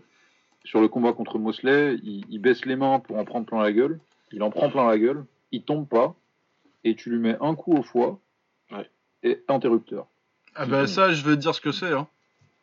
Ça, c'est la bouteille, mon gars. Ah mais le mec sa préparation c'est boire, fumer et, po- et poser ses couilles. Voilà. Ouais. Ça c'est le meilleur gars. C'est pour ça que c'est un combattant qui s'est ici au niveau du championnat du monde. Parce qu'il a pu prendre des ceintures, mais après, par contre, il, est, il a atteint, il a atteint euh, un niveau d'adversaire qu'il a pu boxer parce que c'est parce que c'est parce qu'il est gars. Tu vois? Hmm. C'est pas parce que. Mayorga est super fort qu'il est parti boxer Félix Trinidad. Ouais. Ou de la construit un personnage qui fait que voilà. euh, ouais, c'était intéressant pour eux de. c'était intéressant pour tout le monde aux États-Unis, machin, etc. Un, un, un Trinidad Mayorga, tout le monde voulait le voir. Le De La Mayorga, bah, ça a fait toute une histoire. Et De La il était déjà promoteur à l'époque, donc il savait très bien ce qu'il faisait. Euh, ils, ont, ils ont fait ce qu'il fallait, quoi. Donc euh, c'est cool. Mais c'est un combattant qui n'était pas, pas censé être là. C'est pas un combattant qui est si fort que ça. Mais euh, pareil, il y a tous les à côté, tout le truc qui fait que tu regardes, tu rigoles. Tu Quand il est parti en MMA aussi en- et qu'il a loupé la pesée genre de 11 kilos. Ouais, il a dit de toute façon c'est un truc de c'est un truc de bip, le MMA je vais y aller tranquille, je vais le plumer. Et il se Euh, pour, euh, pour être en cross disciplinaire comme ça, moi j'en ai euh, j'en ai un autre. C'est euh, Chris Algeri. Ah putain, je le déteste. Sérieux Carrément. Ah ouais? Ah ouais, non, je l'aime pas, mais c'est. Non, mais c'est une... c'est une histoire de kick, de, de kick, ça aussi. L'imposture du. Ah ouais? Alors moi j'ai fouillé un petit peu son. En fait, le truc c'est que euh, quand ils le présentent, ils disent que il a été champion du monde en kick. Et j'ai pas trop trouvé de. Ah ouais, je vais t'expliquer tout ça, moi. Vraiment Parce qu'il y a rien. instauré. Qui... Ouais, ça, il y a rien. ouais. Ouais, D'accord. Si, Ouais. il est, euh, en gros, il est Euh, champion de full ISK en, dans, dans les années 2000 en battant euh, Scott Mukadam. Sauf que, bon, déjà, les ceintures ISK en général, il n'y a pas que des mauvais. Y a pas, c'est pas, c'est pas qu'ils ont des mauvais champions, mais c'est que euh, c'est des ceintures dont on se fout. Du coup, elles sont sur, les, sur des bons boxeurs, mais elles sont défendues une fois tous les 4 ans déjà. Et surtout, euh, la ceinture ISK en full en, dans les années 2000, on s'en fout, quoi. C'est rien du tout en kick. Et du coup, il la gagne contre Mukada, mais après, il fait des trucs. euh, Après, il boxe à la WCL, euh, donc euh, l'organisation de kick sur une assiette là, de Chuck Norris, sur un tatami rond. Ouais. Et du coup, il Ouais, reboxe Mukada, mais il se fait fumer. il se fait Ouais, démonter, il se fait mettre que. C'est celui où il abandonne, non? Parce qu'il a... parce qu'il se fait démonter la mâchoire ou un truc comme ça, non? Euh, je sais pas s'il abandonne, mais il se fait mettre KO. euh, Moi, il me semble qu'il se fait mettre KO et qu'il se fait compter, euh, qu'il se fait compter 10 sales, mais je pense que la mâchoire elle pète aussi sur un, upper- sur un uppercut. Ah, c'est pas ça. Alors, moi, je... il me semble que j'ai vu un combat où il prend un, un bon kick dans la mâchoire et, euh, et que ça pète ou un truc comme ça. Ouais, je sais plus. Mais ouais, non, mais en kick, il arrive. Mais il moi, a fait, vraiment aimé personne. son... Son, son, combat contre Provodnikov où euh, ils essayent euh, en fait de, relancer un petit peu Provodnikov euh, après des combats, euh, difficiles qu'il a eu, euh, enfin notamment euh, sa défaite contre euh, Bradley. Ils essayent de le relancer un petit peu. C'est un combat qui se passe à New York Donc il lui trouve un mec de New York euh, pour que ça attire un petit peu de public. Et, euh, et Algérie se fait défoncer. Il se fait défoncer dans le premier round, il tombe deux fois dans le premier round. En même temps, Provodnikov, c'était c'était un bon bœuf quand même. Oh ouais, c'était une galère. hein. Et euh, qui s'appelait le, le Rocky de Sibérie, c'était ça son surnom. Et finalement, il se dit, tu sais quoi, moi, je fais du pied-point, j'en ai rien à foutre, je vais bouger comme si je faisais du pied-point, et je vais lui balancer du direct avant. Et il se retrouve à bouger avec ses, il y avait des froufrous sur les chaussures là, des trucs, euh, de- de- des, des clochettes sur les chaussures, et il se retrouve à bouger comme s'il faisait du kick, comme s'il allait devoir sortir une jambe à un moment, très léger sur les jambes, et lui envoie du jab, jab, jab, jab, jab. Et Provodnikov, il se retrouve comme un con parce qu'il arrive plus du tout à le cadrer, parce qu'il bouge juste beaucoup trop pour lui. Et, et finalement, il arrive à gagner ce combat-là. Et derrière, il a, alors, il n'a pas forcément la plus grosse carrière de l'histoire, mais, euh, mais derrière, il fait un, un gros combat contre euh, Pacquiao, où il tombe sept fois ou un truc comme ça. Ouais, ils tombent beaucoup. ouais. Et, avec euh, son coach, là, il l'imposture. relève là, à chaque fois. son coach, l'imposture, qui dit Ouais, je vais le sortir de sa cage. Ouais, euh, ouais, euh, c'était, c'était un petit peu dingue, mais mais euh, mais il n'y a pas beaucoup de. Enfin, il me semble que ça doit être le le seul à être tombé cette fois contre Pacquiao, mais c'est, c'est aussi le seul à s'être relevé cette fois contre Pacquiao. Quoi. La plupart des mecs quand ils tombent contre Pacquiao, ça dort. hein. Ouais, c'est vrai. Et euh, bon, après Pacquiao était un petit peu âgé quand même, mais mais quand même il, il s'est relevé cette fois, donc faut faut y aller. Et euh, après il, il est à la peine contre Errol Spence. Il perd contre Errol Spence par KO. Il fait Mais, démonter. euh, mais pour quelqu'un du, du pied-point, je trouve que c'est quand même un, un très beau run. Bah, surtout qu'il a rien fait en pied-point, en fait. surtout ça. Enfin, il a rien fait. Ouais, mais quelqu'un qui. Alors, il a rien Ouais. fait. Il- à la base, enfin, pour quelqu'un qui est tombé sur de l'anglaise à partir de, de, je sais pas, il va avoir peut-être 25 ans ou un truc comme ça, tu vois, euh, de réussir à s'installer comme ça quand on sait comment c'est difficile de s'installer dans l'anglaise. Et, euh, et surtout, après, c'est une opinion qui est, très personnelle et très franco-française parce que je trouve qu'en en France, les mecs qui font du pied-point sont, sont, quand ils passent à l'anglaise, sont pas forcément euh, valorisés et où on, on se dit un petit peu, euh, euh, ils valent rien, ils faisaient du kick, euh, c'est de la merde. Ils passent un petit peu pour des tocards. Et, et, et qu'il ait, réussi à faire ça, je trouve ça assez, assez intéressant. Et d'ailleurs, il a sorti les- un bouquin de, Il a sorti un bouquin de cuisine si ça intéresse des gens. Que j'ai acheté, qui est pas, qui est pas ouf, mais c'est c'est un bouquin de cuisine parce qu'il est nutritionniste à côté. Il a un PhD en nutrition ou un truc comme ça. Ouais, non, moi il m'énervait parce qu'il avait dit, euh, je sais plus avant le combat contre qui il avait dit ça, mais que euh, il avait fait le tour en kick alors que en 70 kilos, si tu boxais, puisqu'il boxait 70 kilos, et que tu dis que t'as fait le tour alors que ok, ouais, mais on n'a jamais entendu parler de toi, bon. voilà. Mais après, Ouais, euh, ouais, pour revenir sur les. sur les. Ouais, il avait dit, ouais, j'ai battu tout le monde en kick, et j'ai dit non. Mais euh, Oui, après, ouais, c'est euh, vrai qu'au niveau euh, fait- respect des mecs qui font du, qui viennent du kick et qui vont en anglaise, il y en a pas assez parce que t'as as pas mal de mecs en fait qui sont passés euh, du kick à l'anglaise et qui ont fait des, fait des belles carrières. Que ce soit euh, en France, il y a Khalid Railou Ouais. qui est champion du monde de, de foule et qui fait, euh, je crois que c'est le titre en super léger WBA qu'il prend au début des années 90. Oh, je sais pas c'est lequel, mais je sais qu'il en prend. Je crois que c'est WBA. Ouais. Euh, t'as euh, t'as Dylan Collin qui est, qui, est, qui est en anglaise qui est passé il y a pas longtemps là et qui doit être à 7 ou 8 victoires. Ouais. Euh, Et qui était en BF avant. ouais. Très fort Ouais, en qui était en BF, très très très fort en BF. Bah, il est passé en kick euh, très très vite. Il a fait genre, euh, je sais pas, 5 combats en kick. Et après, il est parti en anglaise. Et euh, bah, après, euh, je comprends pour lui qu'il soit parti en anglaise parce qu'il y a plus de sous. Mais j'étais très déçu de pas le voir euh, continuer en kick. Je pense qu'il aurait été très Ouais, fort. il et ça tape, hein. Ouais, Les ouais. jambes, avec les jambes, il tape. hein. Ouais, Ah, ouais, avec non, les poings aussi, mais putain, ses jambes, c'est Ouais, non, et puis style BF, c'est- euh, dur. hein. hyper délié et tout, c'est cool.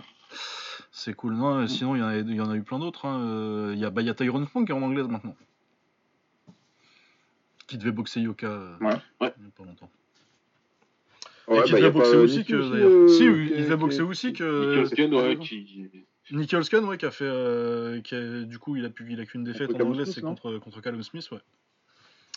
Et, euh, Callum qui, a fait, Smith, ouais. qui a fait un bon combat, hein, qui a fait les 12 rounds et qui l'a fait galérer sur certains rounds. Mhm. Alors que, euh, Ouais. en plus, euh, Euh, Holsken était en, il était en fin de carrière. Genre quand il boxe euh, Callum Ouais, Smith. il était euh, blessé, je crois.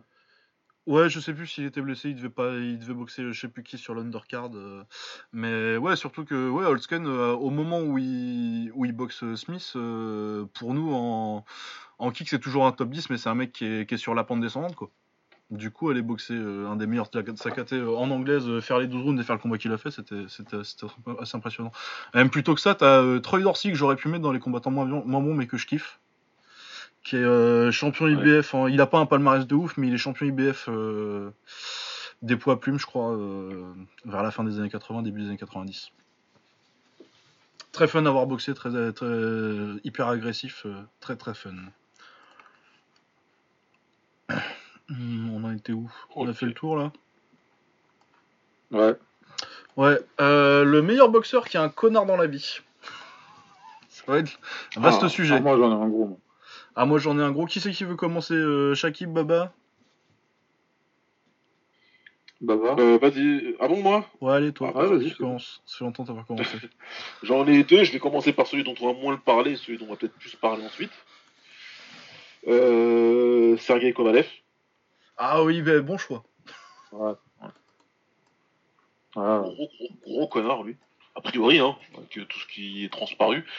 Après, euh, s'il cristallise euh, ce qu'on a parlé tout à l'heure de Brunner, etc., il y a des histoires avec des filles, sauf que lui, apparemment, il aime bien taper les filles, Kovalev. Ouais. Il y a des histoires Et de bon, racisme aussi, Pas euh, mal. c'est euh, sévère. Comment? Il y a des histoires de racisme aussi. Oui, voilà, ce que j'allais venir. Surtout, apparemment, c'est un gros raciste et c'est plutôt. euh, c'est- aussi documenté. Bon, forcément, ça pose problème. Donc, euh, donc euh, voilà, c'est un, avec c'est un- une petite dose évidemment. d'alcool au milieu. Hein. Ouais, avec l'alcool et ce qui va avec. Hein, donc, c'est évidemment un très bon boxeur, mais c'est un gros, gros enculé. Ouais. Et alors, un, après, enculé, le terme est fort, hein, mais on est obligé de parler de lui. Parce que je le disais tout à l'heure en antenne, j'expliquais, mais on va l'expliquer un petit peu en détail là. Bah, c'est Mohamed Ali. Ah, Là, il y a des gens qui vont me dire, mais t'es fou ou quoi? Mais non, pas du tout. Quand on se penche sur la carrière de Mohamed Ali et qu'on lit euh, son autobiographie déjà, et puis des biogra- une biographie qui, d'autres biographies qui lui ont été consacrées, il le dit lui-même qu'à ce moment-là dans sa carrière, c'était, un enculé pour pas mal de raisons. Mais il a fait certaines choses euh, qui sont très, qui sont, qui sont blâmables et qui le rendent un peu détestable. Moi, comme j'expliquais à Lucas et Shakib, euh, Ali c'est peut-être le gars que je mettais euh, tout en haut, quoi. En étant jeune, on a tous un peu des, des héros sportifs, machin et tout. Moi, c'était ce mec-là et Michael Jordan. Ali, c'était vraiment le gars, waouh, c'était la figure et tout. Sauf que quand j'ai grandi et que je me suis, vraiment penché sur toute sa carrière, que j'ai, scruté la chose. Alors déjà, j'ai vu son traitement de, Joe Frazier, qui m'a beaucoup dérangé. Parce que euh, il y a une partie promotion de combat évidemment, mais Mohamed Ali il avait vraiment été très très très loin. On pense évidemment à l'insulte légendaire de, de d'oncle Tom, qui était une insulte extrêmement, qui est toujours grave aujourd'hui, mais dans, dans le contexte des années 60-70, il fallait pas dire un truc comme ça à un noir quoi. C'était pas quelque chose à dire, c'était pas bien du tout. Et, euh, et puis donc il y a ça, le fait qu'il ait fait qu'il ait fait découper Fraser sur des trucs comme ça. Euh, ce qu'évoquait Shakib un petit peu, mais je te laisserai développer ensuite, la partie business qui est beaucoup occultée niveau Mohamed Ali et qui en fait prenait énormément de place. Et quand je dis business, c'est que même son histoire de, Black Panther et compagnie, c'était quelque chose qui était. Il y a une grosse partie business dont, dont, dont, dont on parle pas assez et qui était beaucoup plus partie business que partie conviction. Faut pas tout lui enlever, attention. hein. Je suis pas en train d'expliquer que Mohamed Ali euh, c'est le dernier des enculés et qu'en final euh, il mentait surtout. Non, c'est pas ça. Mais il faut aussi bien prendre en compte euh, tous les aspects de la chose. Donc voilà, pour faire pas trop trop long, mais Mohamed Ali, euh, c'était pas, c'est pas le héros que tout le monde veut forcément dépeindre. Il y a une grosse partie d'arc, Mohamed Ali, qui fait que euh, qu'il faut, euh, qu'il faut bien avoir en tête quoi. Ouais, après, je pense qu'on va, on va parler de mecs qui ont fait des trucs euh, pires que Mohamed Ali pour la suite. Ah évidemment, évidemment. Évidemment, mais je pense Ouais. que c'est intéressant euh, d'aborder. Ouais, ouais, ouais. euh, que c'est clair, pas, c'est pas, c'est pas, c'est pas euh, le héros que, c'est pas euh, que euh, l'idole de, que c'est devenu plus tard euh, Mohamed Ali en fait. Et il y a des, il y avait des Ouais, raisons. en fait, Vas-y, Ouais, en fait, juste ce que ce que je, enfin ce que je voulais rajouter à ce que tu as ce que tu dit Baba, c'est que faut, faut bien comprendre que dans toute l'histoire de la boxe, il y a, il y a eu un, un aspect promotion très simple pour faire de la promotion, c'est euh, que tu mets en avant des convictions politiques des boxeurs, ou tu mets en avant euh, la, la, couleur de peau du boxeur, ou la religion du boxeur, ou des choses comme ça, tout simplement pour que les gens qui partagent ce, ce, caractère-là avec cette personne-là, avec ce boxeur-là, se mettent derrière ce boxeur-là et puissent derrière euh, faire partie de son public. Donc tu as des combats pendant lesquels bah, c'est monté l'Irlandais contre le Juif ou le Blanc contre le Noir, etc. etc. Et euh, à cette époque-là, déjà, il faut le dire, il y avait euh, majoritairement des Noirs qui étaient euh, en, poids lourd. Et l'opinion politique qui était la plus qui, divisait le plus la société, c'était justement tout- toute cette Bah, les droits civiques, quoi. Merde.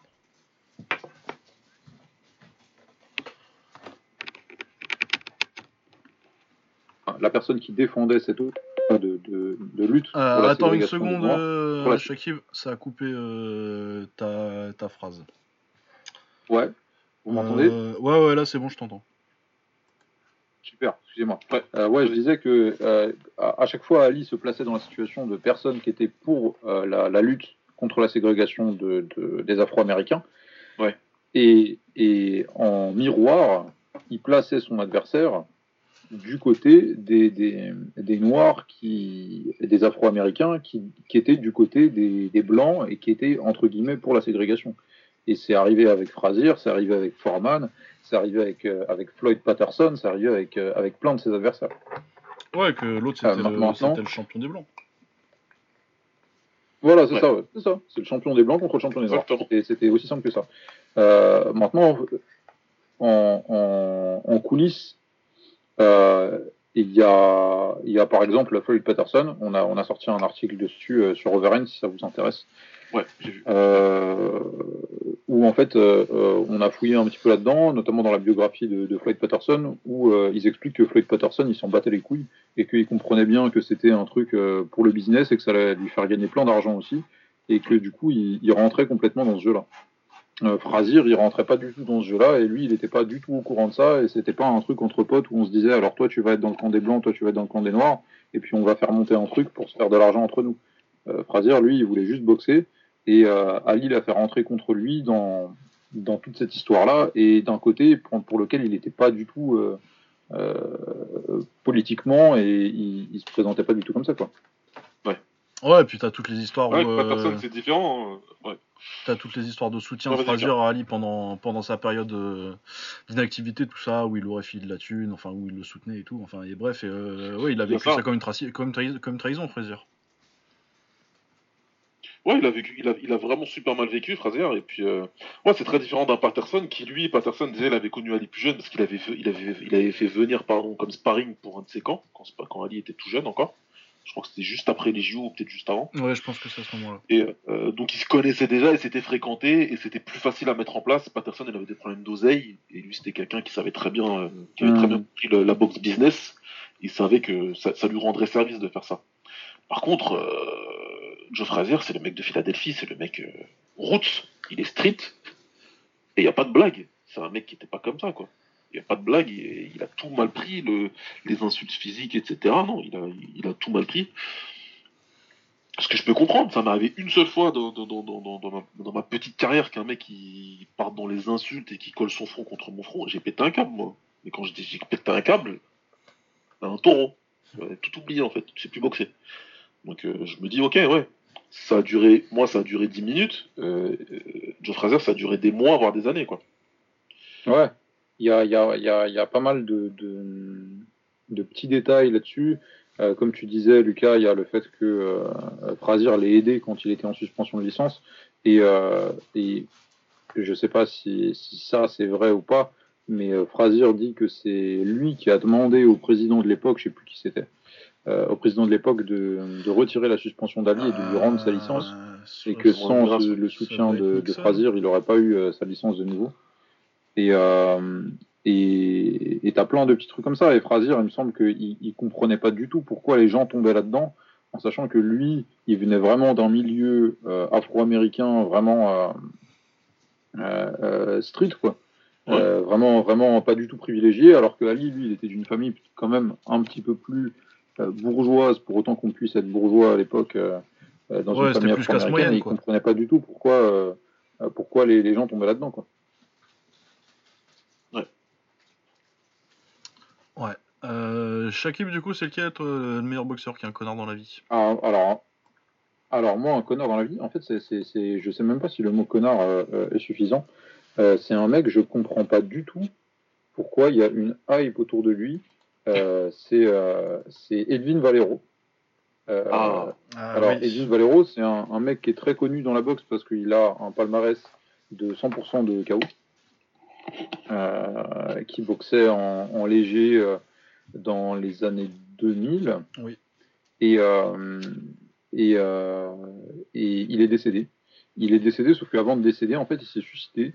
Et avant de se suicider, il a, il a tué sa femme. En fait, il a tabassé sa femme à plusieurs reprises. Elle est allée à l'hôpital, etc., etc. Et, et un jour, il l'a tabassé à mort.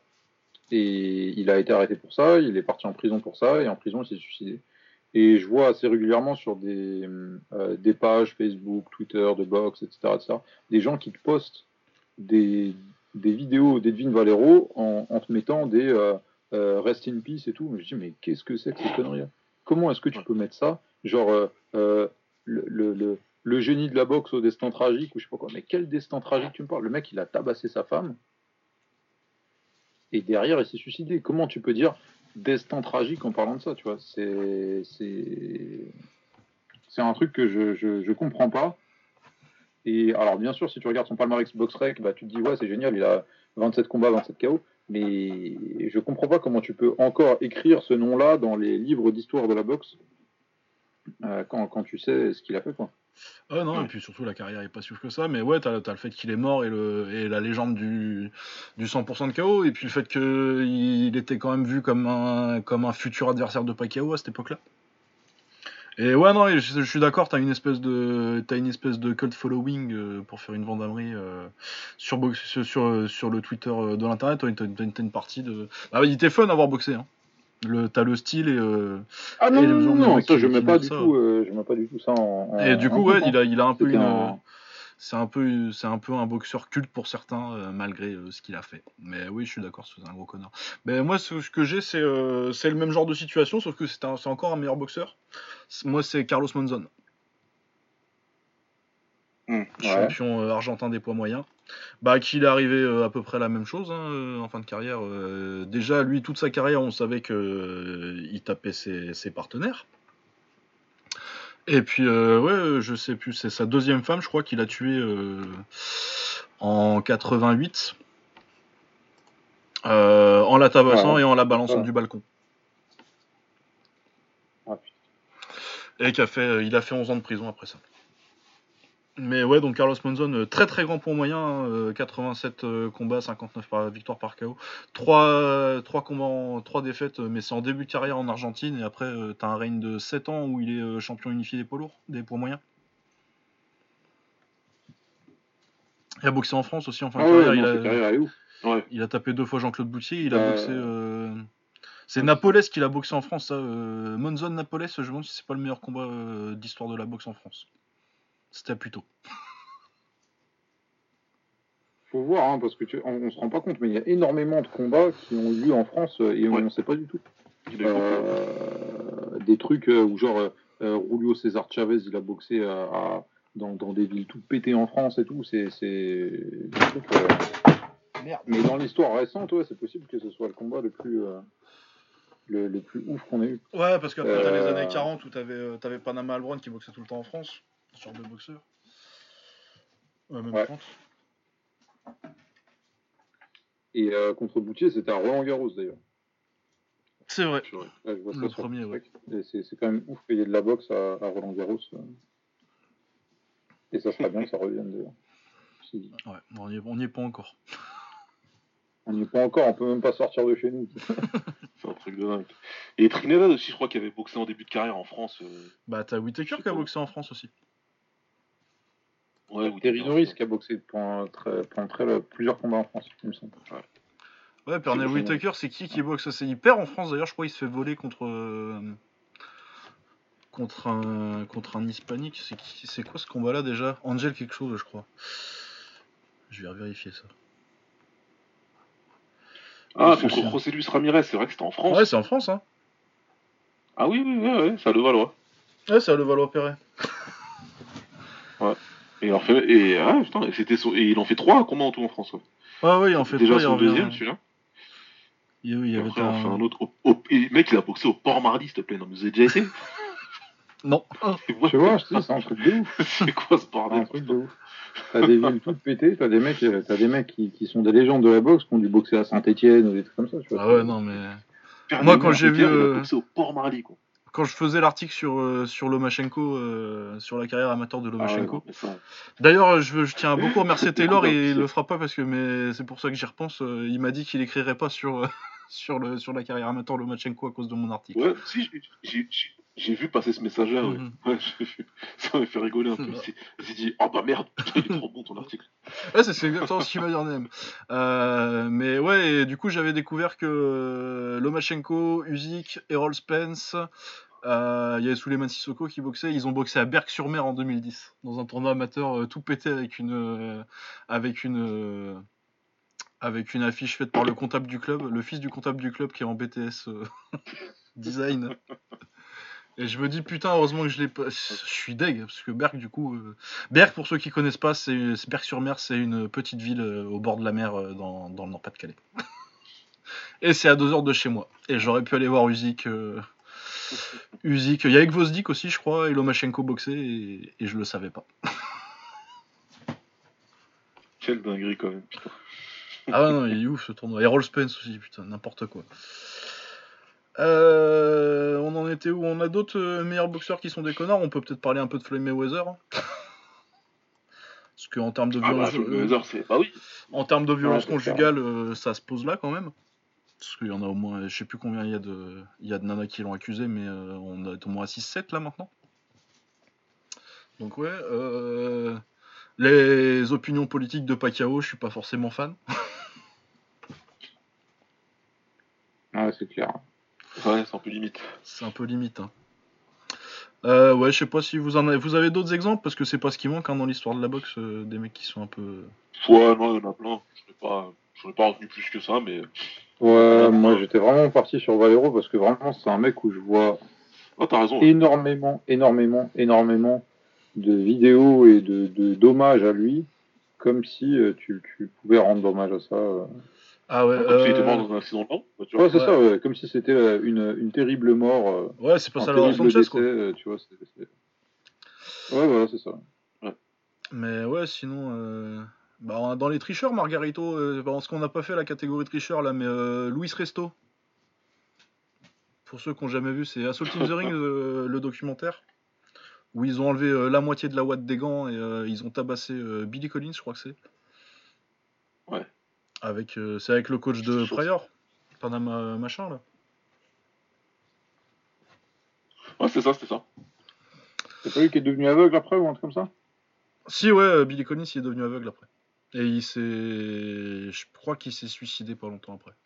Je sais plus s'il est mort dans un accident de voiture, euh, mais quand étant donné qu'il était aveugle, ça me paraît bizarre. Donc je pense qu'il s'est suicidé genre un an après. Et, euh, ouais. Après, euh, ouais, Luis Resto, ça a l'air d'être moins le connard de l'histoire que ça a l'air plus d'être un mec qui s'est. bah, après, il y a pas d'excuse pour pour accepter de boxer avec des gants avec des gants trafiqués. Mais quand tu regardes le documentaire, t'as quand même plus l'impression que l'entourage autour s'en est sorti sans rien, euh, sans, sans aucune conséquence, alors que alors que euh, Luis Resto, pour le coup, lui, il a vraiment pris pour tout le monde. Quoi.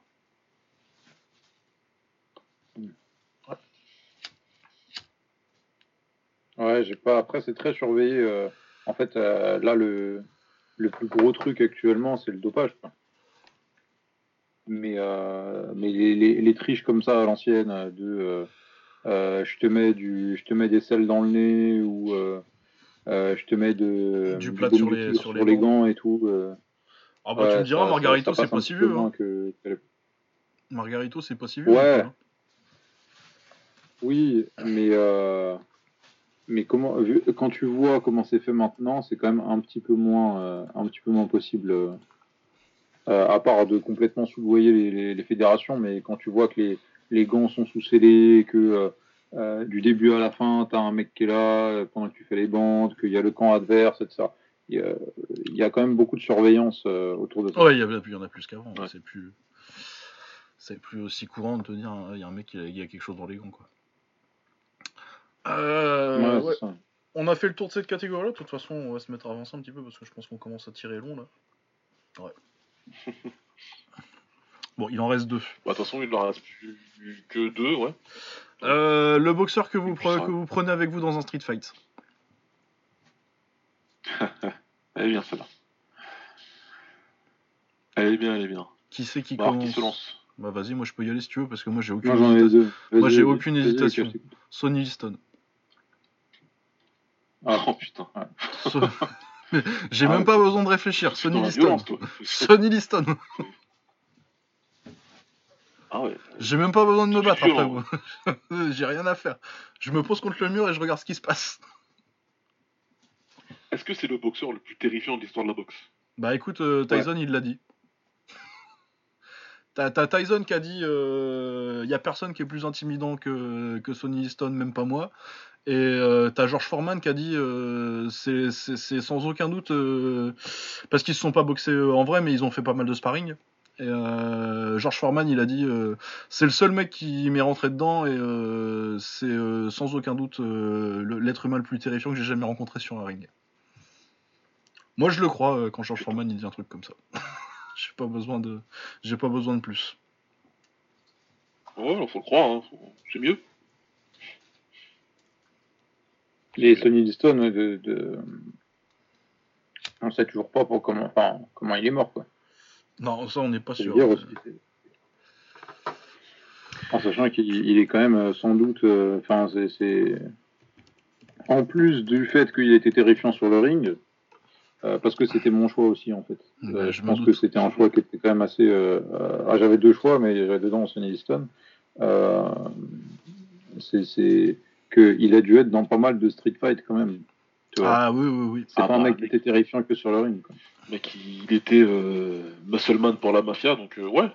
Il a dû faire deux, Ouais, trois, c'est ça, ouais. deux- il deux, était impliqué jusqu'au cou dans la, dans, dans, dans la mafia new-yorkaise de l'époque. Alors, question à deux balles. Ouais. Alors, par contre, je veux une réponse spontanée.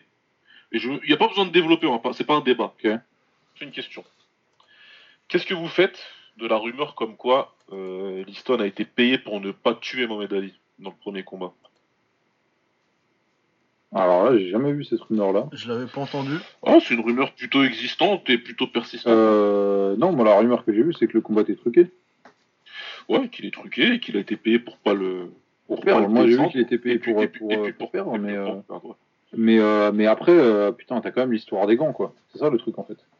C'est que euh, Ouais. quand tu vois que. euh, euh, en fait, euh, pourquoi t'essayes autant de gagner si, tu, si tu voulais perdre dès le début, quoi. si tu, si tu veux perdre. Bah après, faut voir comment, faut, faut voir le déroulé, faut voir est-ce qu'il y a un changement d'avis, etc. Il y a plein de choses. Bon, comme je t'ai dit, Ouais, c'est juste clair. pour ouais. savoir. Oui, oui, oui. Mais disons que ce, ce, euh, autant euh, le deuxième combat, c'est clair qu'il est monté pour perdre. Euh, autant le, le, le premier, je suis pas sûr que, euh, que ce soit si clair que ça qu'il soit monté pour perdre. Non, bah après la théorie, si tu veux te dire qu'il est monté pour perdre euh, sur le premier, c'est que euh, dans, il savait qu'il allait parce qu'il abandonne sur euh, blessure à l'épaule, c'est pas très vérifiable. Mais euh, tu peux, tu peux dire que euh, sur les, sur les, ça finit au septième, je crois. Sur les sept Mhm. premiers, il voulait montrer que, qu'il pouvait, qu'il- que s'il voulait, il, pouvait le fumer. Et puis après, il fait bon. Après, par contre, euh, le business, c'est le business. Mais ouais, je sais pas. Je me prononce pas moi sur ces combats-là. Le Punch, Ouais, je sais pas. Parce que après, tu vois, je suis d'accord. Moi Je suis d'accord qu'il y a ça, mais, mais euh, aller jusqu'à tricher, tu vois, C'est un peu bizarre. Moi, je pense qu'on ça. saura jamais vraiment, en fait. Non, tu sauras jamais, euh, c'est pas tellement la peine de se. Puis en plus, maintenant, euh, tous ceux qui Non. savent, ils doivent être morts, donc. euh, c'est clair. Ben, il y a eu, euh, il y a, alors, euh, pour parler de, de, de Liston, Euh, ce qui est très mystérieux autour de ce, mec-là, c'est aussi sa mort. En fait, il, est, il est mort, pour ceux qui ne le savent pas, il a, entre guillemets, fait une overdose d'héroïne. Et il a été retrouvé chez lui par sa femme. et on ne sait pas trop ce qui s'est passé parce qu'elle a mis très longtemps à appeler la police. Ça faisait un moment qu'il était là. Il y a toute une histoire que euh, il aimait pas les seringues. On sait, on sait pas trop. euh, mais il a été retrouvé avec une seringue d'héroïne à côté de lui, etc.. Euh, Il y a un, un mec qui a écrit un bouquin euh, où il raconte que c'est son père qui a tué Sonny qui était un, un, tueur de la mafia, et que c'était une méthode qui était utilisée par la mafia à l'époque de te foutre une seringue d'héroïne, surtout, surtout pour les, les noirs, parce que la police était super raciste à l'époque, et qu'en gros, quand ils voyaient un noir avec une seringue d'héroïne, ils disaient bon, bah voilà, il a fait une overdose. euh, de toute façon, c'est tous des craquettes, euh, ouais, voilà, il n'y a pas d'enquête. Et euh, est-ce que, bon, on pourra jamais vérifier si c'est vrai ou pas, mais ce que le mec disait, qui était super intéressant, c'est qu'il a sorti ce bouquin-là euh, dans les années 2010 ou peut-être même, euh, peut-être même encore plus récent, et il dit que en gros, euh, il voulait sortir ça plus tôt, mais il y a des gens du milieu qui lui ont dit, écoute, ton père il est mort, mais il y a encore des gens qui sont impliqués par certains trucs que tu es en train de de- d'écrire, qui sont pas morts. morts, ouais. Attends qu'ils y passent. Et après, tu pourras écrire ton bouquin. Ouais. Et, et, et- et c'est- c'est c'est- c'est de ça qu'on parle quand on parle de Sonny Stone. C'est d'une mafia qui, est, qui était ultra influente à l'époque et c'est très sulfureux de savoir est-ce qu'ils sont encore influents, quelles influences ils ont encore, etc. etc. Ouais. Et c'est sûr que, par contre, on saura jamais. Ouais, je pense qu'on saura jamais. Mais c'est un bon sujet de, de débat autour du Ouais. feu. euh, euh, Ah, clairement, ouais. Le- le- pendant, pendant un camping l'été, euh, c'est. Quand on fera des camps au bord du ring. euh, Exactement. Ouais. Bah écoutez, ouais, ouais, non, mais Sonny Liston, je pense que c'est le choix euh, number one si tu veux être sûr de gagner. Moi, j'ai fait un choix un peu chelou. Hein. On en a parlé tout à l'heure. Moi, mon choix, c'est Emmanuel Augustus. Parce qu'il est déjà bourré de toute façon. Exactement. Ah ben ouais, non mais ça, mais qui sait se battre bourré? Quand tu vas te bagarrer dans la rue, il faut, il faut quelqu'un qui s'en bat complètement les couilles, en fait. Emmanuel Augustus, ça se voit, qui s'en bat complètement les couilles. Il est déjà bourré. Tu veux dire qu'en face, en, en fait, tu vas lui dire en face à Sonny Liston, il y a deux solutions. Soit il va te dire, je sais pas qui c'est, de toute façon, j'en ai rien à foutre. Et soit il va te dire, je sais qui c'est, et puis de toute façon, j'en ai rien à foutre quand même. Ah, mais lui, il a, il, a, il a pas trouvé la lumière depuis là, il est pas passé chez les témoins de Jéhovah ou un truc comme ça? Oh, Ah, mais même, au début, rien. pendant sa carrière, déjà, il était un petit peu euh, dans le délire. Ah ouais? Ouais, ouais. mais c'est un mec euh, qui, est, euh, qui, qui, qui, est, euh, qui est assez spécial, quoi. Il a vécu euh, aux States, il a vécu en Australie. Euh, il s'est fait tirer dessus. Par contre, euh, il n'était pas du tout dans une galère ou quoi, c'est juste qu'il bah, il passait, il s'est pris une balle perdue. Ah. Ouais, ouais, mais, ça lui a un petit peu euh, remis la tête à l'endroit, justement. De prendre la balle, et il s'est beaucoup calmé. Et, et maintenant, euh, enfin, depuis, il vit en famille, et il fait pas de, il fait pas de bruit, quoi. Mais euh, en plus de ça, c'était un très bon combattant qui était assez particulier. Il a plein, c'est, c'est, c'est ce qu'on appelle un journeyman hein, dans le milieu de la boxe. hein. Il a quasiment autant de victoires que de défaites. Je sais plus c'est quoi par contre, euh, je, je pourrais la regarder. Ouais, ça doit être dans les 40-30, un truc comme ça. Tac, tac, alors, qu'est-ce que ça dit? Il est à 38 victoires, 34 défaites. Ouais, voilà. Donc voilà. Par contre, et je pense que vous, pour beaucoup vous le savez, quand on demande à Floyd Mayweather c'était quoi ses combats les plus difficiles, il y a toujours Emmanuel Augustus qui arrive dans les premiers noms. Toujours. Et le combat, c'est un putain de bon combat en fait. Augustus, il reste, euh, il, avance sur Mayweather, il reste sur lui tout le combat. Donc Mayweather, il est forcé euh, d'utiliser ses jambes, d'utiliser ses, sa défense et, euh, et ses contres. Il prend quand même pas mal de coups. Et il finit finalement par, c'est sur coupure, je crois, qu'il se fait arrêter Augustus dans ce combat. Sur plusieurs coupures, hein, parce qu'il a le visage qui est. Non, c'est est ouais, c'est le, c'est le, c'est son coin qui l'arrête dans le 9 Et ce coin qui disent ouais, et son coin qui disent bon bah c'est bon, ça suffit de toute façon. il, co- il commence à prendre pas mal de coups aussi, Augustus, dans ce, dans ce, dans ce combat-là. Mais voilà, c'est un combattant particulier, un petit peu fou, c'est le Drunken Master, en plus c'était son surnom. Et, euh, et voilà quoi, donc c'est un gars. euh, Putain de combat avec Mickey Ward aussi. Ouais, Mickey Ward c'est un combat de ouf aussi. Enfin, tu sens vraiment que c'est le mec qui s'en bat les steaks. C'est un mec qui s'en bat les steaks. voilà. Donc, C'est un choix, c'est un choix chelou, je sais, mais j'aime bien. Ouais. Euh, moi j'en ai un mais qui vient du kick. Je viens d'écrire dessus parce qu'il est mort. Ah bah alors, lui, putain. Branko Sikatic. Euh, je pense que mon article doit sortir aujourd'hui, peut-être sorti, je sais pas. Euh, mais en tout cas, euh, il y a mon article sur. Parce qu'il est mort euh, du coup euh, lundi, je crois. Euh, ouais, Branko Sikatic, euh, une des plus grosses droites de l'histoire du kick. Et surtout un des mecs les plus pourris. Oh là là, c'est un méchant. Alors que ce soit les coups de boule, les coups de coude, les coups de genoux dans des combats où il a pas droit aux coups de genoux, le clinch un peu musclé où il te balance. euh, et en plus, il se plaint toujours à l'arbitre euh, dès que il, il fait, il fait le connard avec ses adversaires. Dès le premier round, il met des coups de tête et tout.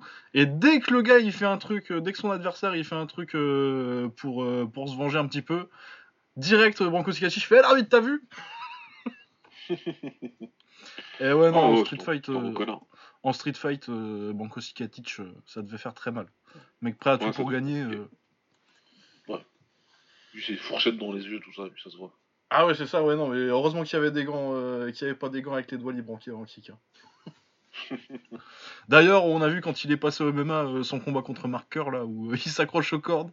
Il dit Bon, moi je sais pas faire de lutte. Il passe son bras au-dessus de deux cordes, il s'accroche comme ça, il met des coups de coude dans la tête. Et il se fait disqualifier en deux minutes. Ouais, euh, ouais, c'est vrai qu'en street fight, euh, ça doit être vraiment pas mal. C'est sûr. T'en avais un deuxième, euh, euh, sur Shakib? Ouais, alors moi je le connais pas du tout ce mec-là. C'est le euh, premier en champion street euh, fight. du K1. Champion Ouais, je, K1 de enfin, je, 93. je le connais pas du tout au-delà de ce que je vois et que vous en parlez parce que je vous suis sur Twitter et, et euh, je vois je- depuis, quelques, enfin, depuis son décès, quoi, je vois que, que vous en parlez, mais je l'ai jamais vu boxer. Euh, en, en street fight, j'ai euh, un mec dont on a déjà parlé aussi dans le podcast, qui est euh, Rubin Carter, qui est un mec qui était, alors qui est très connu pour le film qu'il a, a eu sur lui, euh, qui s'appelle Hurricane avec Denzel Washington qui joue son rôle, il me semble. Ouais. Et, euh, et ce qui n'est pas vraiment connu, ou en tout cas pas vraiment mis en avant sur Rubin Carter, c'est que c'était un baiser dans sa tête. Euh, que c'était, euh, on parlait de Sonny Liston juste avant, qui était aussi un des choix, le, choix numéro un. Je pense que quand tu parles de Street Fight, tu, penses directement à Sonny Liston. Euh, il avait cette image-là auprès, du, public pendant qu'il boxait. Il a été en prison, donc sa peine de prison qui était très connue parce que euh, il y a un couple qui a été tué, euh, il était dans la ville au même moment, la police l'a arrêté et il a eu un procès qui était bâclé. Et donc euh, c'est ce, ce procès-là qui a fait sa célébrité parce que c'était un procès qui était bâclé et c'est là-dessus qu'il y a eu un film. Mais Ouais. avant cette histoire-là, il a eu plusieurs peines de prison quand il était jeune. pour des histoires très sordides de, de séquestration. il, il allait chez les gens, il les séquestrait, il cambriolait toute leur baraque, etc. etc. Et, euh, et ce qui est super marrant, c'est qu'il a commencé la boxe à l'armée. Après plusieurs passages euh, en prison, il est parti à, l'armée, en Allemagne de l'Ouest. Et dans son régiment, c'était un petit peu un, un. Et à un moment complètement bourré, il rentre dans une tente, dans un baraquement, je sais pas ce que c'était, et c'était le baraquement de l'équipe de boxe qui était en train de s'entraîner. Et il était complètement torché. Et euh, il leur dit Je vous prends tous et je vous baise. et euh, et l'entraîneur, il lui a dit Écoute, soit tu as une sanction disciplinaire, soit tu assumes ce que tu viens de dire et tu mets les gants avec un de mes boxeurs. Et il a dit Ouais, il n'y a pas de problème. Et euh, le- le- l'entraîneur, pour le niquer, il a pris le poids lourd. Euh, Rubin Carter, c'était un poids moyen, hein, pour ceux qui ne savent pas. Donc il était autour de 70 kg. Le poids lourd, il devait être autour de 95. hein. Euh, c'est ça les poids lourds. Et, euh, et Carter l'a mis KO. Carter l'a allongé sur une droite. Alors qu'il n'avait jamais fait de boxe. hein. C'était, la première fois qu'il faisait de la boxe de sa vie. C'est la première fois qu'il mettait des gants. Il lui a mis une droite. Et il l'a allongé. Et après ça, il a été sélectionné du coup dans l'équipe de boxe. Et euh, le- le- l'entraîneur est revenu vers lui pour le sélectionner. Il a fait des championnats amateurs. Il a pas mal tourné en Europe euh, à cette époque-là sur les championnats militaires, etc. etc. Une fois qu'il est revenu aux États-Unis, il est passé pro. Mais euh, sa part, d'une embrouille ou complètement bourré. Il embrouille une équipe de boxe et il met KO le poids lourd de l'équipe. Et euh, je pense que c'est, euh, je pense que c'est un bon choix à prendre dans, dans le dans le street fight et, et il était très euh, à, à l'époque, il était très comparé à Sonny Liston dans son comportement et dans l'image qu'il dégageait des gens. Même si c'était pas le même enculé que Sonny Liston pouvait être, parce que Ouais. Sonny Liston c'était un vrai bad boy et, et, et un vrai mec qui pouvait te mettre un coup de couteau. Euh, Robin Carter était quand même plus plus calme là-dessus, mais sur l'image qu'il dégageait et sur le, le, l'atmosphère qu'il dégageait quand il rentrait dans une pièce, il, a- il était beaucoup comparé à Liston. Donc c'est mon choix pour ce, pour ce combat-là. Très bon choix. Clairement. Ouais. Il nous en reste un? Euh, ouais, il nous, reste, bon. il, nous, il nous reste un sujet qui va, qui va, qui va pouvoir faire deux autres heures. Parce que, Euh, bah- le what if- euh, Parce que ce que, tu- ce que tu dis, c'est vrai, hein, ça peut vraiment faire deux heures en fait. Ça peut carrément faire un épisode. on va faire Je des petits. pour une prochaine fois ou qu'est-ce qu'on fait? Bah, je sais pas, on commence peut-être un petit peu, on en sort juste un et euh, tout en sachant qu'on fera peut-être. On, euh, on le dise et puis après on développera Ouais. ce que l'on- selon ce que les gens y disent. Allez. ouais. Donc, les plus gros what if, donc euh, qu'est-ce qui se serait passé si, si à ce moment-là euh, quelque chose s'était passé? Euh, Bah, vas-y, Baba ou Shakib, euh, qui en a un? Vas-y, Baba. Euh, moi tout de suite comme ça Mhm. Euh, pff, oh, J'en ai pas mal qui se bousculent, mais... Euh... euh, Allez, qu'est-ce qui se serait passé si effectivement euh, Mayweather et Pacquiao s'étaient affrontés 5 ans plus tôt? Putain, et que Mayweather aurait gagné de la même manière Ah, bah, c'est clair que tu vois plus forcément Pacquiao de la même façon. hein. Et tu vas plus forcément Mayweather de la même façon. Que. Est-ce que c'est le, le what if En gros, c'est. Est-ce que ça aurait changé tant que ça la, la- le, le, le, le- le- Comment dirais-je La legacy des deux combattants? Euh, moi, je pense que pour que ça change vraiment, il faudrait que ce combat-là, il se fasse plutôt chez les légers et plutôt, euh, euh, plutôt vers 2006-2007. tu vois. Plutôt, Ouais. euh, plutôt autour de cette période-là, c'est vraiment le, le, le moment où Pacquiao il roule sur tout le monde. Euh, c'est c'est le style de le style ultra ultra offensif et ultra actif de Pacquiao qui perd un petit peu avec le temps et aussi avec le poids qu'il prend. Euh, je pense que c'est plutôt dans cette catégorie-là, plutôt vers les catégories basses, que, euh, que Pacquiao a pu poser des gros problèmes à Mayweather et que Mayweather aurait eu euh, un, un énorme boost à, à son résumé s'il avait battu Pacquiao à cette période-là. Donc ça aurait changé pour toi la. Le, le, le, le, le- ouais, la legacy de Mayweather, quoi. Ah, ouais, moi sûr. je pense que ça aurait beaucoup boosté la, la, la façon dont Mayweather est vu et que ça aurait beaucoup baissé euh, par contre. euh, parce que maintenant, euh, t'as toujours le truc de dire euh, ouais, il l'a pris en 2015 quoi. Ouais, et puis quand on, quand on se rappelle de, de comment ça se passait, putain, il a- alors il y a Bob Arum qui cassait les couilles, mais, euh, mais Mayweather, il était aussi pas. euh, Il proposait quand même des deals, euh, des deals un petit peu dégueulasses à, à Pacquiao. Ah non, mais de toute façon, euh, je pense qu'à ce moment-là, les deux savaient qu'ils avaient plus intérêt à pas le faire que qu'à le faire, donc Ah, c'est ça. ça se ça se ça se valait des deux côtés pour moi. Au niveau de la responsabilité à partager euh, de pourquoi ça se faisait pas. Je pense que les deux étaient pas savaient qu'ils pouvaient faire euh, Allez, euh, pas, pas autant d'argent parce que c'est le combat qui a rapporté le plus de thunes de l'histoire de la boxe, mais euh, ils pouvaient faire des combats beaucoup moins risqués pour eux et qui leur, rapp- qui, leur rapportaient quand même énormément d'argent et donc il n'y avait pas tellement d'intérêt à le faire et, et de, de faire en un combat ce que, de perdre potentiellement ce que tu ferais sur les 5 d'après en fait, si tu perdais. Ouais, après la différence aussi en termes de, en termes d'image, c'est que Pacquiao, il était derrière Bob Arum. Et donc la personne qui prenait les décisions pour Pacquiao, c'était quand même Bob Arum au final. Ouais. Alors que euh, Floyd, c'était lui tout seul. C'était pas Léonard Heller de, de mes couilles qui, qui, qui prenait les Mhm. décisions. Le mec, c'était euh, c'était le mec en costard qui, qui, qui est beau sur la photo, mais celui qui prenait la décision, c'était Floyd Mayweather au final. Donc c'est aussi pour ça que les histoires de euh, qu'ils se sont pas boxés sont plus retombées sur euh, sur euh, sur euh, Mayweather que sur Pacquiao. Ouais, après Pacquiao, s'il voulait vraiment, vraiment, vraiment, vraiment le faire, il le disait à Bob Arum, mais euh, voilà. Est-ce que Ouais, Bob écouté, non, tu vois toi, bien sûr. bien sûr. C'était à lui de forcer aussi. Euh, Vas-y, euh, qu'est-ce que j'ai, qu'est-ce qu'on a, euh, on a fait le tour de celui-là, doit-il ou euh, je peux y aller? On n'a on pas fait le tour, mais, Mais ouais, mais on va pas faire huit heures. On n'est pas, dans- on n'est pas dans l'optique de faire deux Ouais. heures, donc il n'y a pas de souci. C'était juste pour le mettre sur la, sur la table. euh, Bah, qu'est-ce qui se serait passé si euh, Ali il était pas suspendu? Euh, ma réponse spontanée, il y aura pas eu, on, aurait, on aurait eu beaucoup moins de problèmes pour savoir qui était le meilleur boxeur de tous les temps. Ouais, le Harry Greb, là, on, aura- on aura peut-être un petit peu moins entendu parler. Parce que dans cette période où il est suspendu, pour moi, il tape tout le monde. Ouais. Ouais. Est-ce qu'il perd quand même Pas- euh, Non, mais est-ce qu'il perd quand même contre contre Frazier s'il a s'il a trois s'il a pas trois ans de, de non acti- d'inactivité dans les jambes?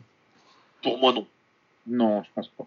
Il Non? était trop fort. En fait, avant, il était je trop suis fort. catégorique. Et il y avait si s'il était resté dans la continuité de ce qu'il faisait, il y a, il y a pas de c'était trop fort. C'est c'est c'est il faut vraiment inviter les gens à aller voir ce qu'il a fait à Cleveland Williams ou, ou des trucs comme ça. Mais c'est c'est un truc que tu vois jamais chez les poids lourds quoi. Ah ouais, non, Incroyable ce qu'il fait. Et puis Et non, donc, que- donc, du coup Frazier- il est pas champion. Est-ce qu'il est-ce qu'il gagne contre Foreman euh, sur le combat euh, Don Ghost Frazier du coup parce qu'il se sera retrouvé à sa place? Je pense vraiment que moi, à cette période-là, dans ces trois ans, euh, de, bah, quand c'est c'est- c'est 67, donc c'est ça que ça s'arrête, Ouais, 67 67 à 70 ouais. pour moi, c'est il est beaucoup trop fort. Y compris pour un gars aussi physique que Foreman, etc. Mais euh, si, pour moi, ouais, pour moi, il le bat. Et en plus, il stoppe Foreman. Et puis, euh, comme on avait déjà expliqué, euh, il domine le combat, contrairement à l'idée reçue, euh, comme quoi il se fait savater pendant, pendant 8 rounds. Mais euh, il aura dominé pour moi plus largement le combat contre Foreman. Ça aurait été plus euh, marquant. Ah il l'aurait fait plutôt aussi ouais. Après, après, peut-être qu'on est un peu trop euh, dithyrambique, hein, je sais pas. hein, mais mais, Ouais non mais mais pour, moi, c'est une façon vraie, pour moi, c'est une vraie. euh, pour moi, pour moi, j'ai pas de doute en fait. ouais. Ali pré-suspension meilleur poids lourd de l'histoire. C'est- un combattant cheaté pour moi. C'est un, cheat code. Ouais, c'est clair. Non, c'est un truc de un truc de. Ouais, ouais. Et tout ce que ça peut en plus entraîner sur, le, sur un boxeur qui perd le rythme et qui. euh, et juste le rythme de euh, préparation, combat, sparring, etc. etc. euh, s'il n'avait pas perdu ce rythme-là, euh, déjà s'il Ouais. avait boxé pendant ces trois ans-là, mais s'il avait fait des gros combats pendant ces trois ans-là, est-ce qu'il les aurait gagnés? Il aurait sans doute été meilleur, mais en plus, il n'aurait pas eu de rupture qui, qui aurait fait qu'il y a eu. Alors, c'est une chute de niveau, c'est c'est fort de dire ça quand on parle de Mohamed Ali, mais Ouais. il faut le dire que Il a pas il a plus les mêmes jambes après. suspension, c'était terrible, bien Ouais. sûr. Il a Ouais, plus les ah mêmes jambes après la, après la suspension. C'est pour ça que ça se dit. Ouais, c'est pour ça que ça Ouais. se dit. Et Ouais. il faut, faut même dire que ça se trouve, il n'aurait pas fini dans le même état sa carrière si euh, ça aurait pu aussi changer ça. Bah, S'il avait gardé oui. le, le- la même manière de boxer, putain. Ouais. Non, mais je veux dire, euh, euh, oui, oui, oui, si, je, je vois ce que tu veux dire. Mais, euh. Mais il aurait peut-être pas fini euh, avec Parkinson à 60 ans. Quoi. Ouais, non, moi je suis plutôt d'accord parce qu'il aurait, il y aurait peut-être pas de changement dans la manière de boxer déjà, hein. Et ce serait peut-être après ça, c'est un gros gros gros wadif, mais il aurait peut-être fini plus tôt aussi, puisqu'il il aurait atteint un nombre de combats euh, plus conséquent, beaucoup plus rapidement. Parce que c'est un mec qui, combat, qui combattait régulièrement quand même Mohamed Ali comme, euh, comme champion. Ah ouais, ça combattait Ouais. 4-5 fois par an. hein. En trois ans, Ouais, j'allais dire, en trois ans, c'est, c'est, c'est- on- en, en trois ans, on peut parler de 15 combats quoi. Ouais. Ouais. Ça c'est raisonnable de dire ça. Donc euh, 15 combats en plus en 70, c'est pas les 15 combats qu'il est obligé de faire fin des années 70. Ah bah puis il aurait été champion, c'est des 15 rounds, non? Et aller chercher Larry Holmes en 81 ou 82, je- 81, je sais plus. 81, je crois, ça, 80, tu vois? Donc euh, ouais, clairement. ouais. Là, euh, pour moi, ça c'est clair, j'ai pas de doute. Euh, Shakib? Alors, moi, j'ai quelque chose qui ressemble un peu. Euh, c'est Foreman. Ah si Foreman il arrête. Foreman qui, s'est, qui, qui s'arrête euh, entre 77 et 87. En 77, il a 28 ans. Et euh, il perd un combat contre Jimmy Young. Euh, il se fait sécher. Et euh, dans le, en rentrant après ce combat-là, dans le vestiaire, il voit, il a une, illumination. Alors est-ce que c'est, certains diront que c'est parce qu'il avait pris un KO et que du coup son cerveau Mhm. était complètement euh, basculé. D'autres euh, euh, croiront que effectivement c'est un signe de Dieu, etc., etc. Ça c'est à libre, à libre interprétation de la personne qui écoute cette histoire-là. Mais après ça, donc à 28 ans, il décide d'arrêter la boxe et de devenir prêtre, Ouais, enfin pasteur. pasteur. Et pendant 10 ans, il est pasteur. Et il reprend la boxe à 38 ans, en 87. Et, et- et- enfin, la carrière qu'il a, il faut bien qu'on s'en rende compte, c'est que la carrière que George Foreman a, il l'a, qui est, qui est incroyable, qui est une des meilleures carrières de l'histoire chez les poids lourds, il l'a en ayant une pause dans la meilleure période qu'a un poids lourd normalement. Exactement. C'est fou quand même. C'est un truc de ouf. Ouais. Normalement, un poids lourd, c'est le meilleur de, de- entre euh, euh, allez, euh, 30 ans et 38 ans. Quoi. Ouais. Bah, à cette période-là, lui, il est en train de, de- de- il est dans, en train de, de tenir la messe euh, dans des, dans des églises Ouais, et de vendre des, et de vendre des barbecues. et de vendre des barbecues qui le rendent milliardaire. Ah ouais, ouais, je pense qu'il s'est plus fait avec les barbecues qu'avec la boxe. Ouais, pareil. Ah bah ouais, non, mais par... c'est- une, euh, c'est une institution culturelle, le, le Foreman Grill euh, aux États-Unis. Ouais. Tous Ouais, les étudiants, bah, ils ont ça sympa, dans Ça leur... m'a fait choquer, ouais.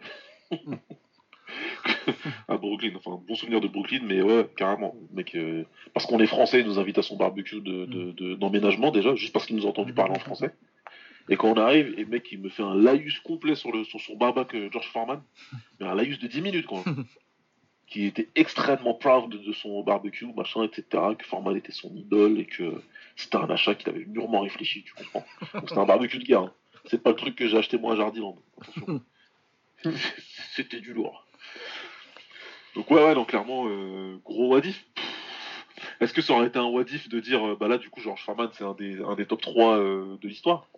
Euh, bah si il domine les années 80, euh, genre il tape trois fois euh, Larry Holmes.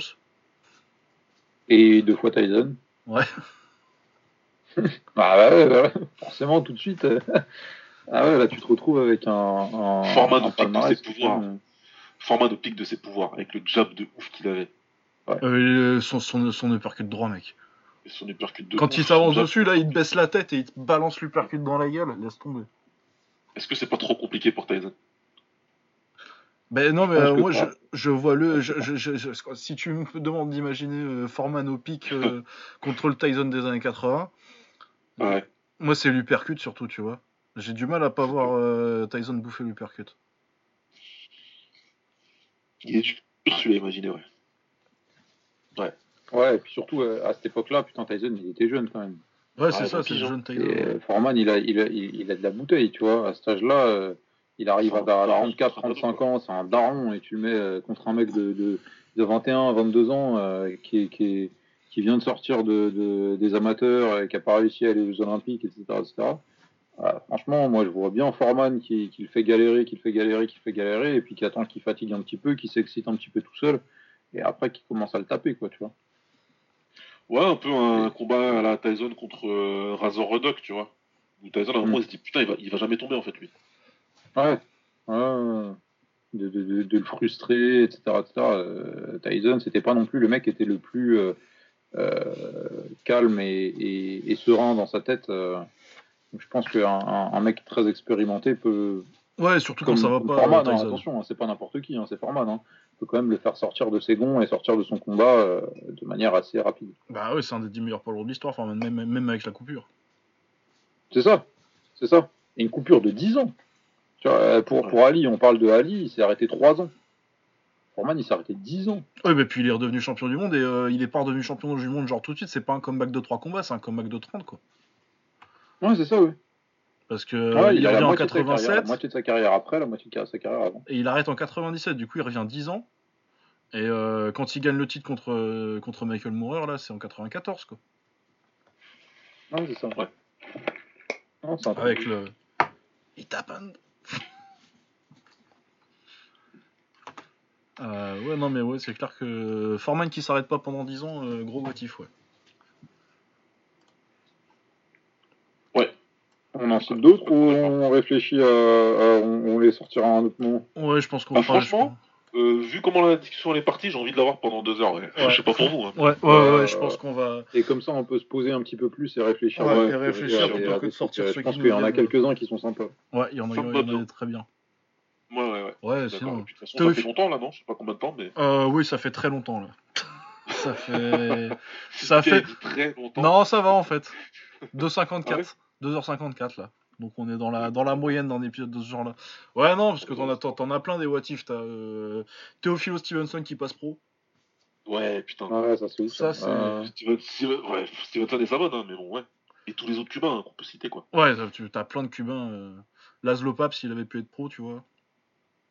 euh, ouais, t'as- bah, t'as- en parlant de Tyson, t'as, euh, qu'est-ce qui se passe euh, Si que D'Amato il meurt pas, s'il va Ouais, pas en prison. euh, Qu'est-ce que tu peux. Qu'est-ce que tu. Enfin, je pense que tu en as un, un certain nombre. On parlait Ah, de bah, Salvador Sanchez. Qu'est-ce que ça donne si, si il Ouais. prend pas un, un arbre dans sa voiture euh, C'est pour ça 23 qu'il y a ans, ouais. C'est clair. À 23 ans, t'as des Paul Williams qui se qui se niqueraient pas euh, en moto. Même si plus, euh, il, était, il était déjà plus vers la vers le fin de son prime. euh, Williams, Ouais. ce genre de truc là quoi. Ah, d'ailleurs, c'est un combat que j'ai pas cité tout à l'heure dans les meilleurs combats et que j'aurais bien voulu voir, que j'ai jamais vu, mais un Mayweather contre Paul Williams, moi, euh, Ouais, à 150 euh, en, en super welter, ce serait intéressant. en super welter, ouais. Ah oui, oui. Oui, oui, oui, ça j'a- j'aurais pris bien.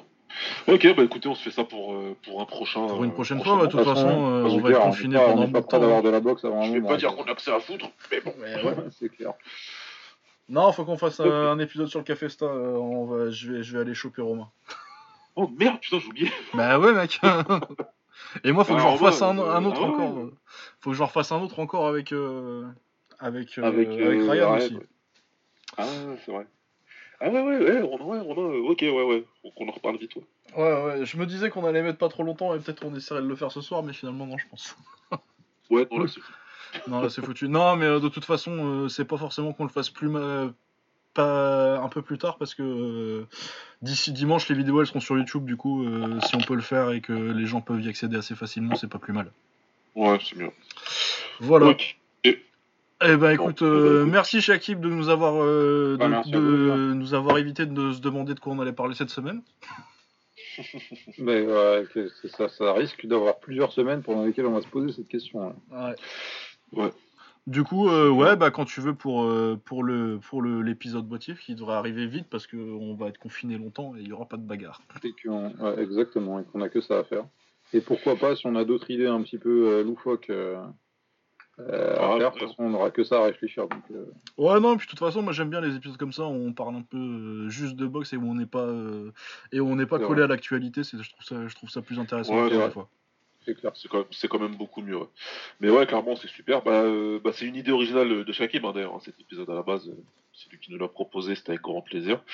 Euh, si vous nous aimez bien, nous aimez nous entendre parler tous les trois d'anglaise, mais je sais que vous aimez bien, bah, euh, balancez les suggestions, hein, que ce soit à Lucas, que ce soit à moi, que ce soit à Shakib via son compte ou son compte Overend.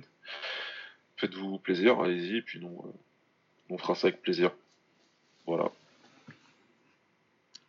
C'est à peu près tout, n'est-ce pas? Ouais, je pense qu'on a fait le tour Yes. là, mais c'est bien. De toute façon, on a fait un beau bébé de 3 heures, donc euh, on vous souhaite euh, une bonne soirée, une bonne écoute. Non, mais c'est déjà fini. Je suis un peu con. Euh, et euh, c'est pas ton anniversaire demain, toi? Ou j'ai des conneries Ah, tout, à, tout à fait, Eh ouais. tout à fait. Donc, je Ouais, sais joyeux pas. anniversaire, on a- ouais. Avance, hein.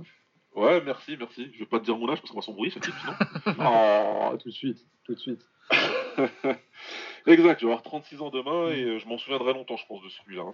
Il est particulier. il est pas il est particulier. Ouais, m'étonnes, ouais. Il est particulier, ouais, ouais, ouais, clairement. ouais. Ouais, tu, tu- tu pourras passer une bonne fête d'anniversaire avec euh, les peluches des gosses. Avec les peluches, je vais me faire un gâteau avec une bougie dessus, tout seul. je vais mettre une chemise aussi. Ah ouais, mais je rigole même pas en plus. hein. Ah ouais, non, les, mais les normal, hein. chemises, euh, les chemises Bernard Hopkins. Il est pas si vieux encore, laisse-le. Ah non, mais il, il devait, il devait, Lucas. Il, devait. Ah il faut non, me mais- défendre contre ces agressions. Je- je- je- je- Ouais, attends, non, mais. t'es- eh. On, on- on discute de ce que t'as fait la dernière fois, à mon anniversaire? Ah ouais, putain. J'avais oublié. Ouais, ok. Je, Ouais, je- je- je- Je sais même pas pourquoi je, te défends. je, fais profil pas. Je fais profil pas. C'est ça, ouais. bon, on va terminer là-dessus. Portez-vous bien. À plus. Ciao. Allez, à plus. Ciao. Salut tout le monde.